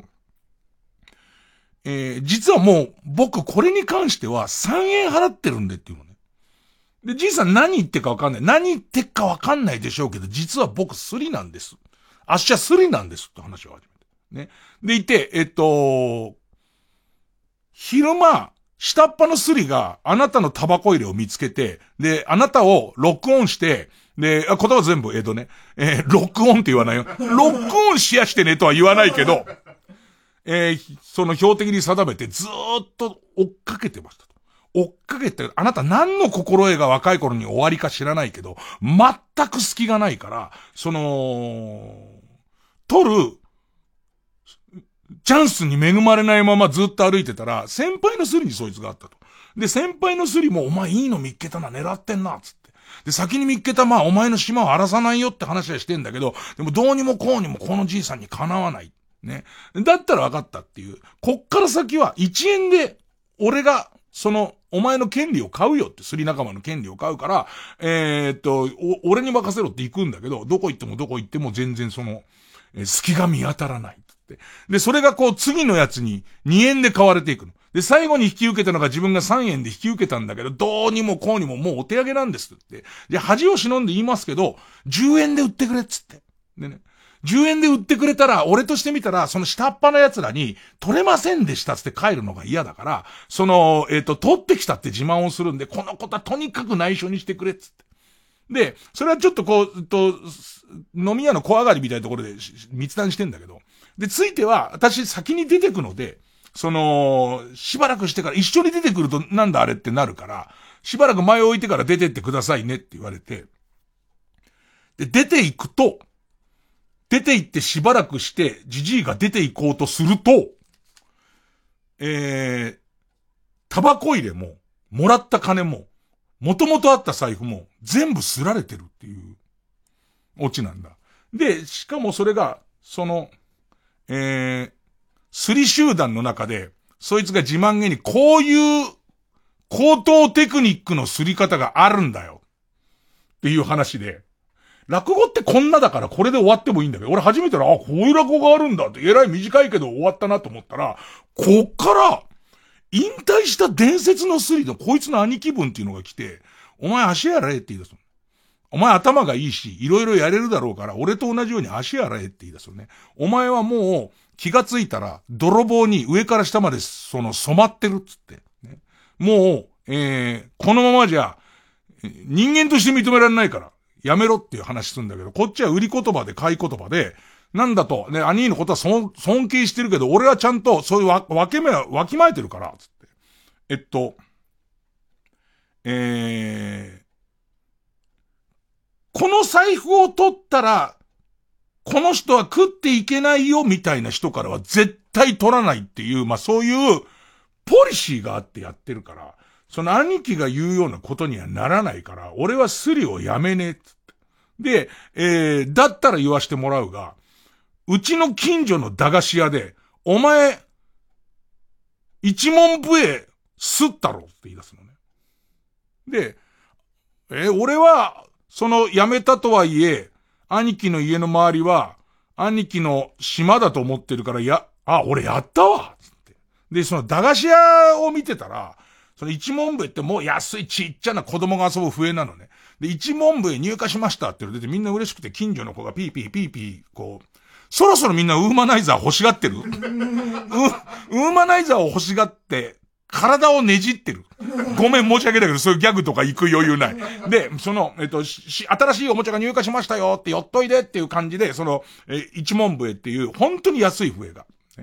えー、置かれてる。でいて、子供たちはもう、わー、わーいって来てピーピーって吹いてんだけど、したら、中から、ババアが出てきて、ね。えー、中からよ、嫌なババアが出てきてさ、その一人のこう、みすぼらしい格好したガキがさ、みんなお友達が吹いてか、ピーって吹いた途端に、てめんとこ金ねえだろ、つって。金ねえ奴は客じゃねえんだから入ってくんじゃねえよ、って、ババアが。ね、言うと。でいて、それにカチンと来ちゃって。で、えっ、ー、と、このババアと思うから、その一文笛を一個スッてスッて、でいて、えっと逆にその、え金がなくて追い出された子の、えたもとにスッて入れて帰ってきたって。で、確かにスったっていう話をして。で、あの子どうしてるかわかるかで、それは笛か、笛が出てきたら嬉しいからさ、吹くだろう思ってて。みんなでピーピーピーピーうるさく言ってたら、ババアがすぐ出てきて、あれっていう。お前なんか買ってねえのになんで笛持ってんのちょっとごめん在庫の方確認するからつって。ちょっと待ってつって。うち、すぐプリントアウトできるやつだからつって。でいて、ね。あの、感情間違いとかない、一回もレジチーンって開けないまま釣り出るやつだから。っていうんで、だから、それ在庫確認すれば、バーコードのデータと合わせていけば、在庫の数と売り上げの数で全部出っから、つって。ほら足りねえじゃねえか、一個、この野郎泥棒じゃねえかっ、つって。親、親に謝らせてやるっ、つって。首根っこ引っ張って、親の家まで連れてくんだけど。その親っていうのが、もともとは武士なんだけど、奥さんが早く亡くなって、本人は腰の病で立てなくなっちゃって、どうにかそれでもできるような内職だけをして、なんとか子供を食わしてるっていう、自分のことを惨めだと思ってるお父さんと、だけども武士の家なんだっていうプライドの高いお父さんに、テメントのこのガキが、ふ、あの、こんな、そのふ、笛を万引し合ったっていうことに言われたら、お父さんショック受けちゃって、そのお父さんの演じ方もうまいんだけど、その、自分が情けないから子供が人のものに手つけたっていうこと、それでもそういうことをしない風に育てたつもりだし、これからも厳しく育てなきゃならないっていうことで、それババアが言った後で、てめえはうちの子じゃねえっつって表を追い出して、で、何度も言い訳しようとしたんだけど、言い訳をするのは男だろうって人の、えー、っと、人様のものに手つけるようなやつはうちの子じゃねえってやってたら、この子が、井戸に飛び込んで自殺をしちゃうの。で、命は取り留めるんだけれども、相当強く頭を打ってるみたいな状態になっちゃうわけ。でいて、お前なって、その偉そうなこと言ってたけど、てめえは人を傷つけない形でしか物を取らないって言ってるけど、そんなことはないね。お前は頭から足の先まで泥棒が染みついてるから、ね。これ言ってくる俺あらすじだけだからでもっと上手なよ。その、ババアは、その、すりからすると嫌なババアに見えるけど、それほど間違ったことを言ってる感じでもないし、そのお父さんも話聞いてやれよっていうことよりは教育のこと考えてるし、子供もそんなんじゃないっていうことも全部言ってる。悪いのはこのスリだけだ。で、このスリが、普通の人間だったら、このケース、普通にてめえのお金で安い笛買ってやって渡すだろうっていう。それを盗んでやろうなんて思うところにお前の少年が腐ってる。言われて、ショック受けて、今度そのスリの男は興奮しちゃって、懐から小刀を出して、自分の指をバーンってここで2本切って、やめますって言うんだ。でいて、そうすると、おい、そ、それはね、そんな、で、指を切ることはねえじゃねえかってなって、今すぐ医者に行けつって、医者に行けば、まだ、その、つ、つけ、つけられるかもしれないから、つって、大騒ぎで医者行く。で、医者行って、なんとかつけることができた。で、そんなことよりもあの子はどうなりましたって聞いたら、実は相当危ない状態なんだ。でいて、その名医と言われる人に、えー、聞いたら、えー、当時明治の頭で100円という大変な額。その100円という大金があれば入院して治せるかもしれないが、金がないなら受け負えないって言われるっつって。ね。で、えー、っと、わかりやしたっつって、えー、スリの男が出てって、金持ってくんの100円。で、どうしたのって言ったら、えっと、その、その医者から吸ってきたってことその医者から吸ってきて。でいて、俺はその子供が治るのを見届けたら、警察に自首して、えっ、ー、と、ずっと牢屋に入ってもいいって。でいて、それでスリは終わりにする。これは最後のスリだから、つって。でいて、えー、っと、その金も、もともと、奴の懐にあった100円をこっち持ってきて、でいて、えー、手術して治して100円戻るんだから、そいつが食えなくなることはないと思うから、つって、えー、っと、よろしく頼んだ。ね、兄さんよろしく頼み、頼みます。って言った後に、兄さんが、ふと、ね。お前確かにすげえすりだな、ね。その指を2本切って、で、やっと直して、で、まだ痛いだろうに、よくそんなその100円も入った重い財布をすることができたな、つったら最後に、あ、俺、左利きなんで、つって終わるの。え？え？ー、って、なんかその俺の中で、えー、どう、どういうことって言いながら、どんちょうがずーっとこうやって下がってきたよ。今の話さ、俺が大雑把に言うだけでもやばくないなんか。その、そ普通の映画とか、そういうものの中にないジャンルの、のなんか、笑い、笑いというのか、最初なるほどうまいことすったなみたい落語だって全然終わりでいいのに、突然急展開で、なんか人情話みたいになってきて、最後、はぁどういうつもりで、みたいな。でも楽屋帰ってさ、俺初めて聞いたしさ、ね。もう、ちょっと、え、この話なんすか？って言ったら、まあ、その、関西の米朝師匠っていう方が作った話で自分はそれを、えー、やらせてもらってるんだよっていう話をし始めてから、俺ちょっとわかんないですけど、あれ、最後なんすか？なんす、なんどういうことですか？どういうことですか？って言ったら、やっぱ落語は、やっぱりそれどういうことですか？とかあっていいんだよ。で、その、なんでああいうことするのかって、俺はこう思う、俺はこう思うでいいんだよ。って言うのね。ただ、辻褄を合わせてるつもりで、俺横から見てるけど、よーく見てると、着物ってさ、こう、左前っつってさ、その前の合わせがさ、左の方が上になってるからさ、江戸時代なんかまあ右利きが多いにみんな右に強制されるからさ、要するに右から懐に手入れるようにできてるわけ。要するに、右手を入れて懐の中に入ってるものを取るようにできてるわけ。ポッケが右利き用ってことなわけ。着物って。だけどうちの師匠は、手入れて取った小刀をすぐに左手に持ち替えて切ってるから、この人右利きじゃないっていう。その、包丁を扱うのに、引き腕でしかコントロールできないから、っていうようなところのつつまは合ってるから、考えるの面白いんだよね。ちょっと寝ていいなんつったよ。しんどいからって。うわうわ、なんか俺からしてみたら、笑いは足りたでしょっていう、別に笑うだけのとこじゃないから、そうするとこういうのがあんだっていうのを見せたくてさ、みたいな感じなわけ。楽ちゃん。あいつ。ねで、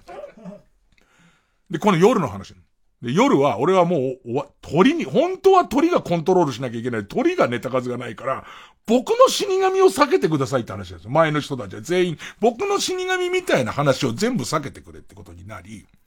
で、一番最初の二代目落第君ってただただ明るいバカの出てくる話をやるわけ。ね。でいて、まあそれは、あの、お前何やんだそのバカの出てくる話やるよって言って。でいて、また、んじゃあ、つった後に、やっぱ俺、あれやろうかなつって、行ったり来たりって話やろうかなつって。で、これ市長機嫌いい時やる話だし、なんか、まあ、お客さんがいいなって時にやる話でもあるんだけど、ちょっと謎な話なの。あのね、えっと、どうかしてる話で、例えばそこを見られちゃうと、伊集院がよくやってるどうかしてる話みたいのってこういうこと、これ言うのが元なんじゃないのみたいな話で、これは説明すんのめんどせ、シュールもシュールな話で、持ってかれちゃう、なんかこう、ポカーンと持ってかれちゃうような話なんだけど、なんか、えっと、まあ、ご隠居が、俺生き物飼ってて生き物飼うの楽しいんだよ、つって。いろいろ飼ってるけど一番珍しいやつが、行ったり来たりと出たり入ったり、行ったり来たり出たり入ったりって買ってんだ、つって。で、それ何つって。捕まえてきたんだ、つって。でっかい岩の横のちっちゃい穴のところを、こう行ったり来たり、出たり入ったりしてるやつがいたから、捕まえて飼ってんだ、つって。行ったり来たりと、出たり入ったりは、って急に言い出すから、みんなが頭の中でイメージしてる、行ったり来たり出たり入ったりみたいなやつ。多分長いんだろうなっていうやつを、え、2匹なの？ってなるの？なんとなく。で、2匹になってきた時に、2匹だよっ、つって。穴、穴から出たり入ったりしてるやつが、行ったり来たりで、で、穴を行ったり来たりしてるやつが、出たり入ったりなんだ、っていうのね。で、もう、もうちょっときついじゃん。はーってなってくる。ね、で、はーってなってきたところで、名前が逆なんていうものはあるよねって言い出して。で、そこから、今まで、まあ、江戸とも明治ともつかないような口調で喋ってんだけど、そっから、ちょっと緩んで、宿泊の泊、泊まるっていう字と、えっ、ー、と、さらす。お日様辺西って書くさらすっていう字は、字が逆だねって言って、山水って水ってことだから、水に浸して白くなる方がさらすってことでしょっていう。でいて、え、日が西の方に来たから止まるってことだから、逆じゃんって言い出す。で、ちょっとわかりにくいじゃん。変わった感じだし。だから、まあまあそうかなって思うと、次に、豆腐と納豆逆だよねっていう、ちょっと定番のやつが来るわけ。で、豆腐と納豆逆で、あ、そういうことねってなってくるじゃん。ね。豆が腐るって書いて豆腐っておかしいじゃんって言うんだけど、あれはねっていう。本当は、その中国語では、あの、腐るっていうのは、えー、あのふっていう感じは腐るってことじゃなくて、ヨーグルトみたいな状態っていうのね。それを言われた時、ヨーグルトって言っていいのみたいな。ヨーグルトって言っていいのみたいな。現代社会はさ、ストレスがさ、って言い出すのね。え、え、え、えってなって、すっごい置いてかれて、いきなり掴みかけたものを置いてかれる感じと、で、それもほら、あの、字が間違ってる、名前が間違ってるっていう話はなくなってるからね、もうね。あっち、豆腐は合ってるって話になってるから。と思ったら、行ったり来たりの餌の話を始めて、で、餌の話は、見たり取ったり、だったかな。なんか見たり取ったりを食べんだよ、つって。見たり取ったりを、あの、取ってきたいんだけど、向こうからすると見られたり取られたりじゃんって言い出すもんね。ああ、はいはいはい。っていう、その見られたり取られたりっていうのは、こっちは見たり取ったりだと思ってても、向こうからは見られたり取られたりだからね。みたいな。ね。見る角度が変わると、全く物事は違って見えるみたいな話がわーって始まるわけ。もうグワングワンなって振り回されていくのね。で、俺はこの話は、ちょっと、落語通にも好き嫌いがすごいあるから、落語初心者、ある意味、ラジオリスナーって伊集院やんなら来てやろうっていう人で、しかもうちの師匠初めて落語来た人みたいな挙手もやってるから、それぐらいの割合の人の前で、なんでわざわざそれやるのって思うんだけど、終わった後にみんなに感想を聞くと、あれが超面白い。落語ってこういうものっていうのがない人の中に、そのあの、みんながこう、言わん言わん来ちゃうような、掴んだと思ったら持ってかれちゃうみたいな話って、初めてで落語ってああいうのもあるんですねっていう、むしろちょっと落語好きで、落語こういうものってなってる人の方がいけない話で、で、しかも、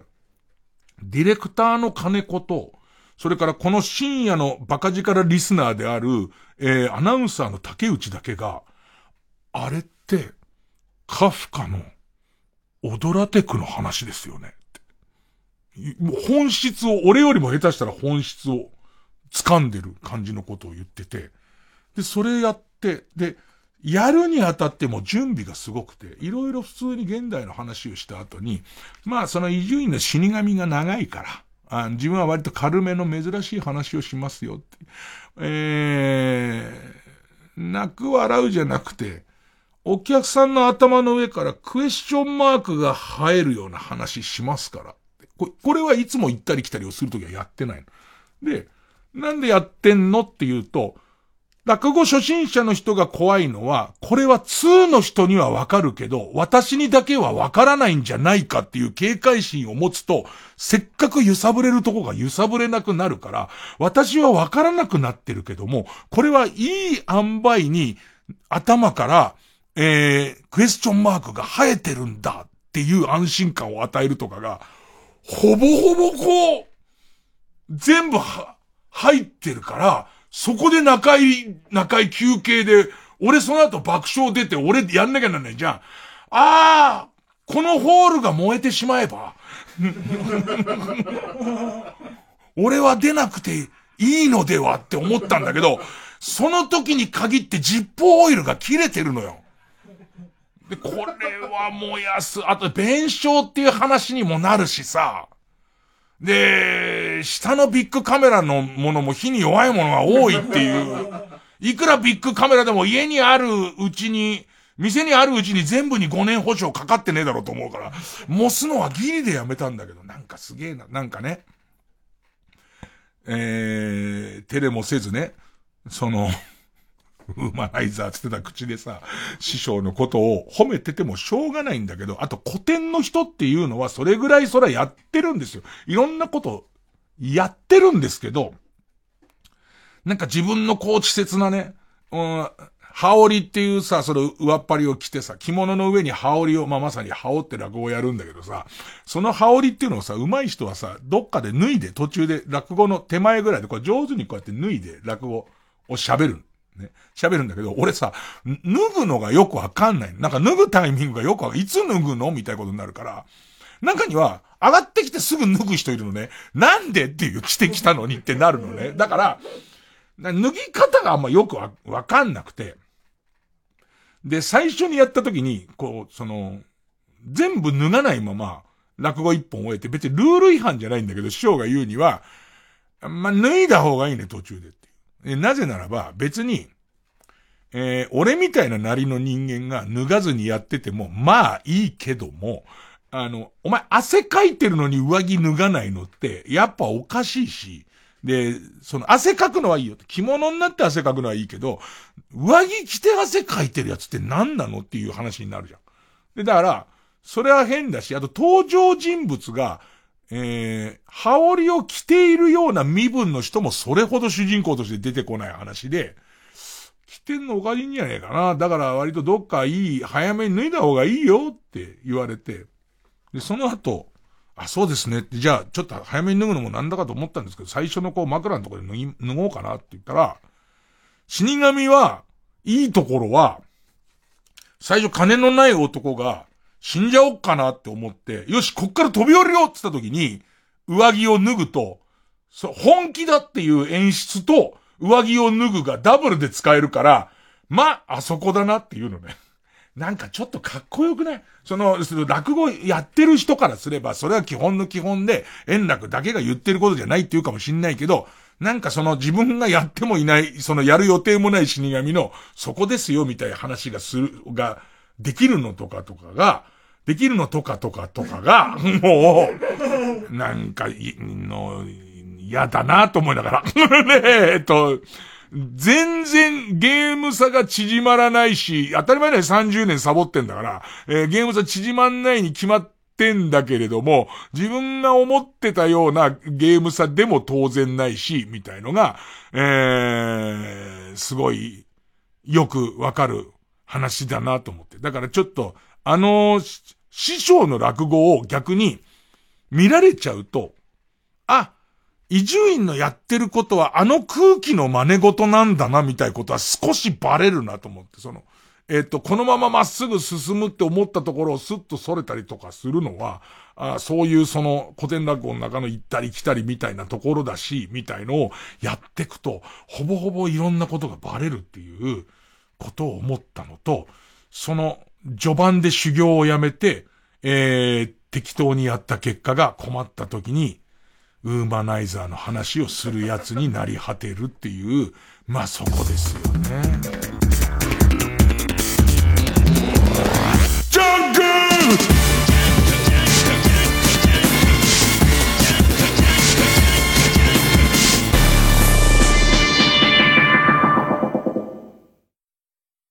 白村聡太今度のオーディオムービーは、聞くと恋がしたくなる恋愛ドラマ。綺麗ですね。え？天然マイペースだけど魅力的な白村聡太。彼と出会う4人の女性は、次々になぜかじわきゅん。いらっしゃいませ。こんにちは。浅草に行かない？浅草？何そんなムキになって。主演流星涼。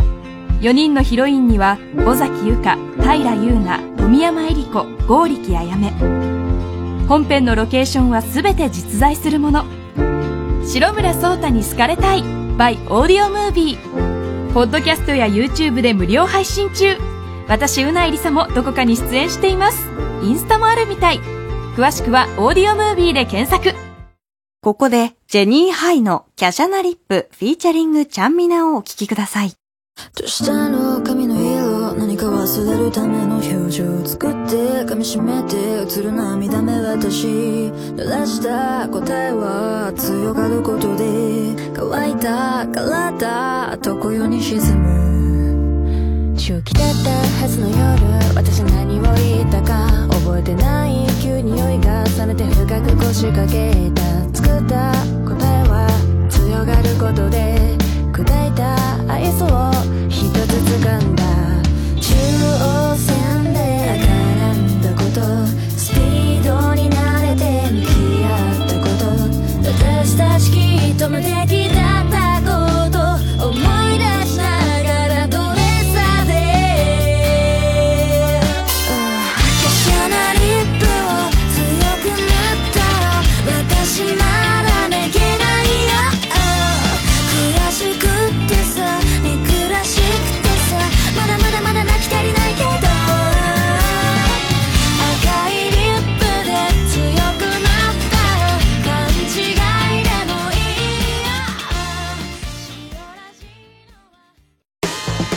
古田新太と尾上右近ダブル主演で送る TBS ラジオ公演ミュージカル「衛星」登場人物は全員悪者？昭和33年を舞台に親子の悪行三昧を描く欲望と狂気と笑いのミュージカル。脚本演出は福原光則。音楽は生き物係の水野良樹と増田トッシュ。咲日美優ノンスタイル石田明友坂理恵。六角誠治他が出演。7月9日から TBS 赤坂アクトシアターにて上演。詳しくはミュージカル「衛星」公式サイトをご覧ください。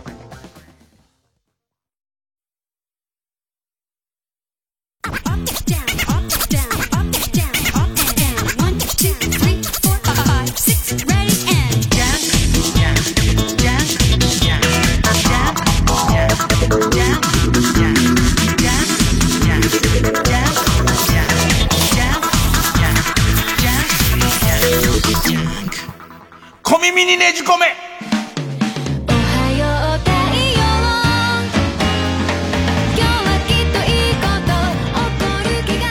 えー、ということでですね、落語のことばかり話してられないんです。落語のニュースなんていうのはこの情報過多の時代の中のほんの、ほんの、ほんのちっちゃなことでね、えー、落語の話ばっかしてると、情弱、情弱って言われちゃいますから、俺なんかやっぱりこのさ、ネット用語を口に出すのってすごい恥ずかしいよね。恥骨とか恥ずかしいよ。それ恥骨別にネット用語じゃなくて、だからさ、書き言葉ってあるじゃんか。恥骨って書き言葉じゃん。ね。どこに書いてあるか別として。口に出すのとかなんか、ちょっと変だよね。笑ったって言われるとさ、いやいや、わ、若い人は知らず、若い連中はどういうか知りやせんけども、ね手前のは、笑ったは読んだことがあっても、なんかこう、言うことなのみたいな。えー、行きましょうかね、そう言ったら。我々が落語会をやっている間に世の中ではどういうことが起こってるのかっていうのを皆さんに教えていただくということでございます。えー、ペンネーム割られたチョコレート。スペインの、スペインのです。スペインのニュースが入ってきちゃったんですからね、こっちはね。えスペインのアダルト映画制作会社が社員のモチベーションアップのため毎日30分の G 休憩と G 部屋の G 部屋を設置したというニュースがありました。アダルト作品の制作なので仕事中にムラムラするのは理解できたとしても、G 後にさあ仕事頑張るぞとは、ならないのでは。ねなんかさ、思うんだよ。どっちがいいのかね。そのアダルト作品に、こう、溜まってるおぎんおぎんの状態で作っちゃうのがいいのか、かといって、あの、いわゆる、これも書き言葉ですけど、賢者タイムみたいな時間に作るのも、なんかって思うけどね。でも世の中でも変わっていくわけですよ。例えば、ちょっと俺タバコ休憩行ってくるよってちょっと前まで不思議なこ、その、普通の言葉だったけど、今、言いづらいよね。タバコはちゃんと別の自分の決められた時間に行ってきてっていう。いやでも喫煙室で、いやだからそれとは別にタバコってそういうもんじゃないじゃんってなってるわけじゃん。で、入れ替わりにこの別に、ごめん、ちょっと G、G 休憩で。ほいできっと G 休憩部屋のところでみんなでポコチンこすりながら、ね、ずっとみんなでやりながら、しかし最近不景気ですよねーなんつって。ね、イライラしちゃってるから、こうやって一分、と、よし、つってくるね。よし、よし、よし、よし、つって、仕事しに行くパターン、スペインではもう来てんですよ。そこまで来てんですから。ね。えー、それからですね。えー、二校一等兵。最近こちらのコーナーで転生ものの野球漫画の話をされていましたが、えーっとね、まあ、転生ものが来て、あとなんだっけ、え、生まれ変わったら古田敦也のメガネだった剣みたいな野球漫画の話しましたけども、小説の新人賞候補で野球、そしてタイムリープもの、ね、えー、で、えー、審査員が絶賛。けども、権利などの問題の関係で、これは出版できないということになり、その最後まで残ったのに、えー、受賞出版が見送られた幻の作品があると。そのタイトルが、俺、桑田真澄、親友の清原和弘を救うために、何度も野球人生をループしているが、どうやってもバッドエンドを回避することができない。だから桑田が、タイムリープして、中高なりに戻って、例えばジャイアンツに入らず早稲田に行ってみるみたいなことをするんだけど、その、なんだかんだで、いろんな形のバッドエンドになる。でいて、URL も教えてくれたんで、ちょっと見てみると、こういうのがあったけど受賞できなかったみたいな話ばかりなんだけど、すっごいよくできてるらしいのよ。だから、完全に桑田が、その、最初に言ってた通り、自分はプロには行きませんっていう、あの時、その、早稲田大学に行きますって言ってたのを、えっ、ー、と、途中からジャイアンツがどうやら桑田をぶっこ抜こうとしてると。桑田からみんなが、じゃあって諦めたところで、桑田を、え、2位指名する。みんな手引いたところで、清原を1位で取って桑田を2位で行くっていう計画を立てたら、それが西武にバレるんだよね。で、西武にバレて、一説にはね、その西部のスカウト陣の偉いさんがジャイアンツに、桑田、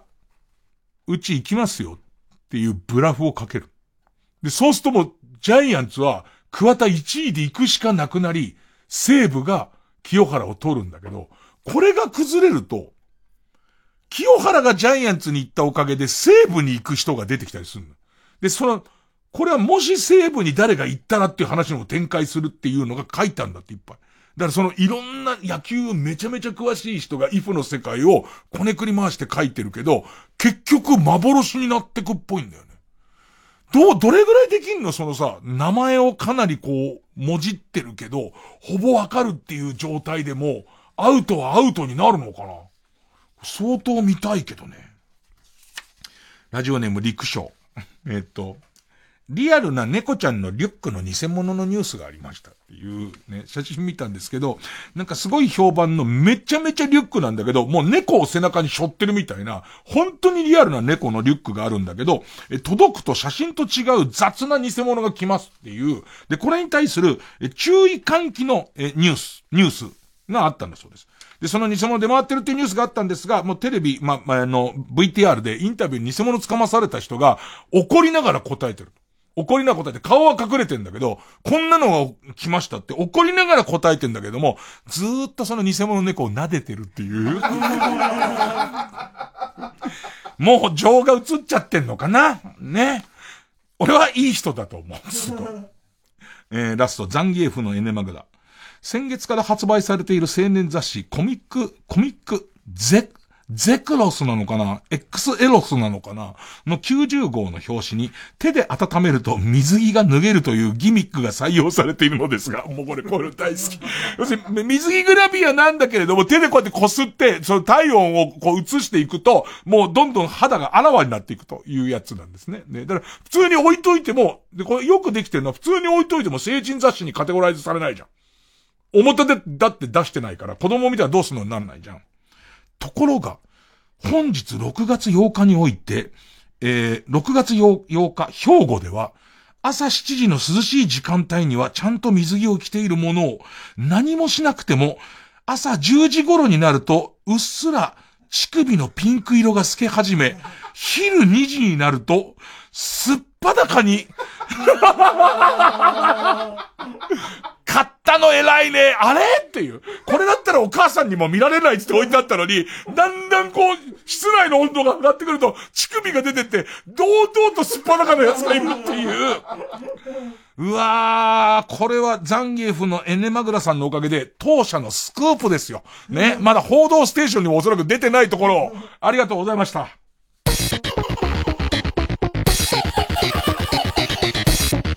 月曜 JUNK、伊集院光深夜の馬鹿力。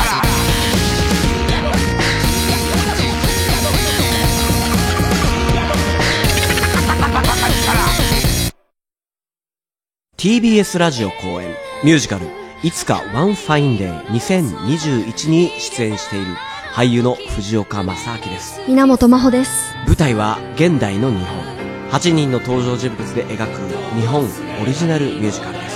出演は藤岡正明源真帆松原凛子西川大輝藤重正隆大藪隆浜崎加穂土井優子でお送りいたします。6月20日まで渋谷渋劇にて上演中。全公演で生配信も行います。詳しくは「ミュージカルいつか」で検索ください。ぜひご覧ください。TBS ラジオ905954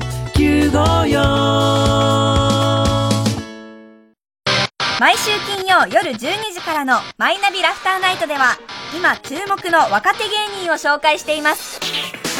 ゴジラとメカゴジラだ。バカ！ダブルパチンコ。マイナビラフターナイトは毎週金曜夜12時から。TBS ラジオ JUNK。この時間は小学館中外製薬マルハニチロ伊藤園ホテルズ他各社の提供でお送りしました。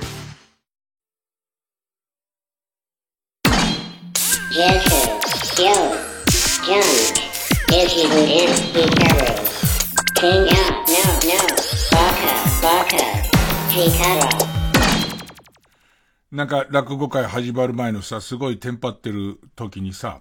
なん、SNS とかチラッと見たらさ、自分のツイッターのところにさ、チケット買えなかったけど今頃始まりますね、みたいな、こう、あったかい言葉をかけてくれる人が結構いてさ、俺は基本的にあったかい言葉は全部アピオン星人が俺を殺すためにかけてるものだっていつもなら思うんだけれども、まあどうかしてるっていうか、その時すげえ思い出したのは、トム・ブラウンの、えー、っと、布川くんが言ってた、えー、自分たちが、えー、無観客無配信ライブをやっている時に誰かが俺のエナジーを感じてくれるはずだっていうのをね、ばっかじゃねえのって思ってたんだけど、なんかちょっとそれに近いとこに引っ張られるわけ。ね。でいて、えー、まあ、そんなことを思うぐらいちょっと今どうかしてんのかなっていうツイッターを今度返したら、それを道夫くんが見てて、えっ、と、僕らのエネルギーフレンドになりましょうって書いてあったのね。エネルギーフレンドっていう言葉の圧倒的なうさんくささすごいよね。エネルギーフレンドを集めるとスーパーエネルギーフレンドになれる感じするよね。そうすると仕入れ値がすげえ下がりますよ、みたいな。まあコロナ終わってまたなんかできることありましたら、その次はまた、えー、なるべくリスナーの方に聞いていただける、見ていただけるように、まあ、しようかななんてことを思っていますので、アピオン料金を5万にすればなかなかアピオンは来れないと思いますから、そのあたりも私万全になりましたんで、寝ます僕は寝ますよ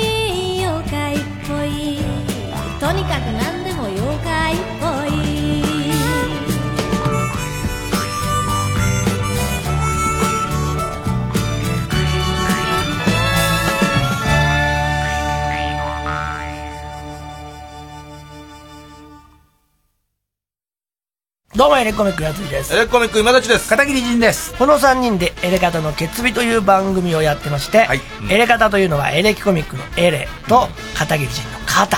これでエレ片となってますね。はい、その説明いります、なんで？いや言わなくてもわかるでしょ。わかんないこともあるんじゃないですか、これでもエレクトーン片桐だと思ってる人も。いるかもしれない。関係ないエレキコミックのエレでしょ。いやいやいやなんかエレファント片桐仁だと思ってエレファント片桐仁ってエレファントカシマシみたいな。だからエレベーター片桐仁と思ってるエレキコミックだと。エレキコミックのやつです。今立ですって言ってんだから。ケツビの説明してどっちかといえばね。それはわかるでしょ。わかるよ。決日こそわかんない。誰ですか？片桐仁です。エレカタの決日は毎週土曜深夜1時から TBS ラジオ 90.5MHz 空気階段の単独ライブの好評販売中です。空気階段の単独ライブのグッズ好評販売中って言ってます。3時です。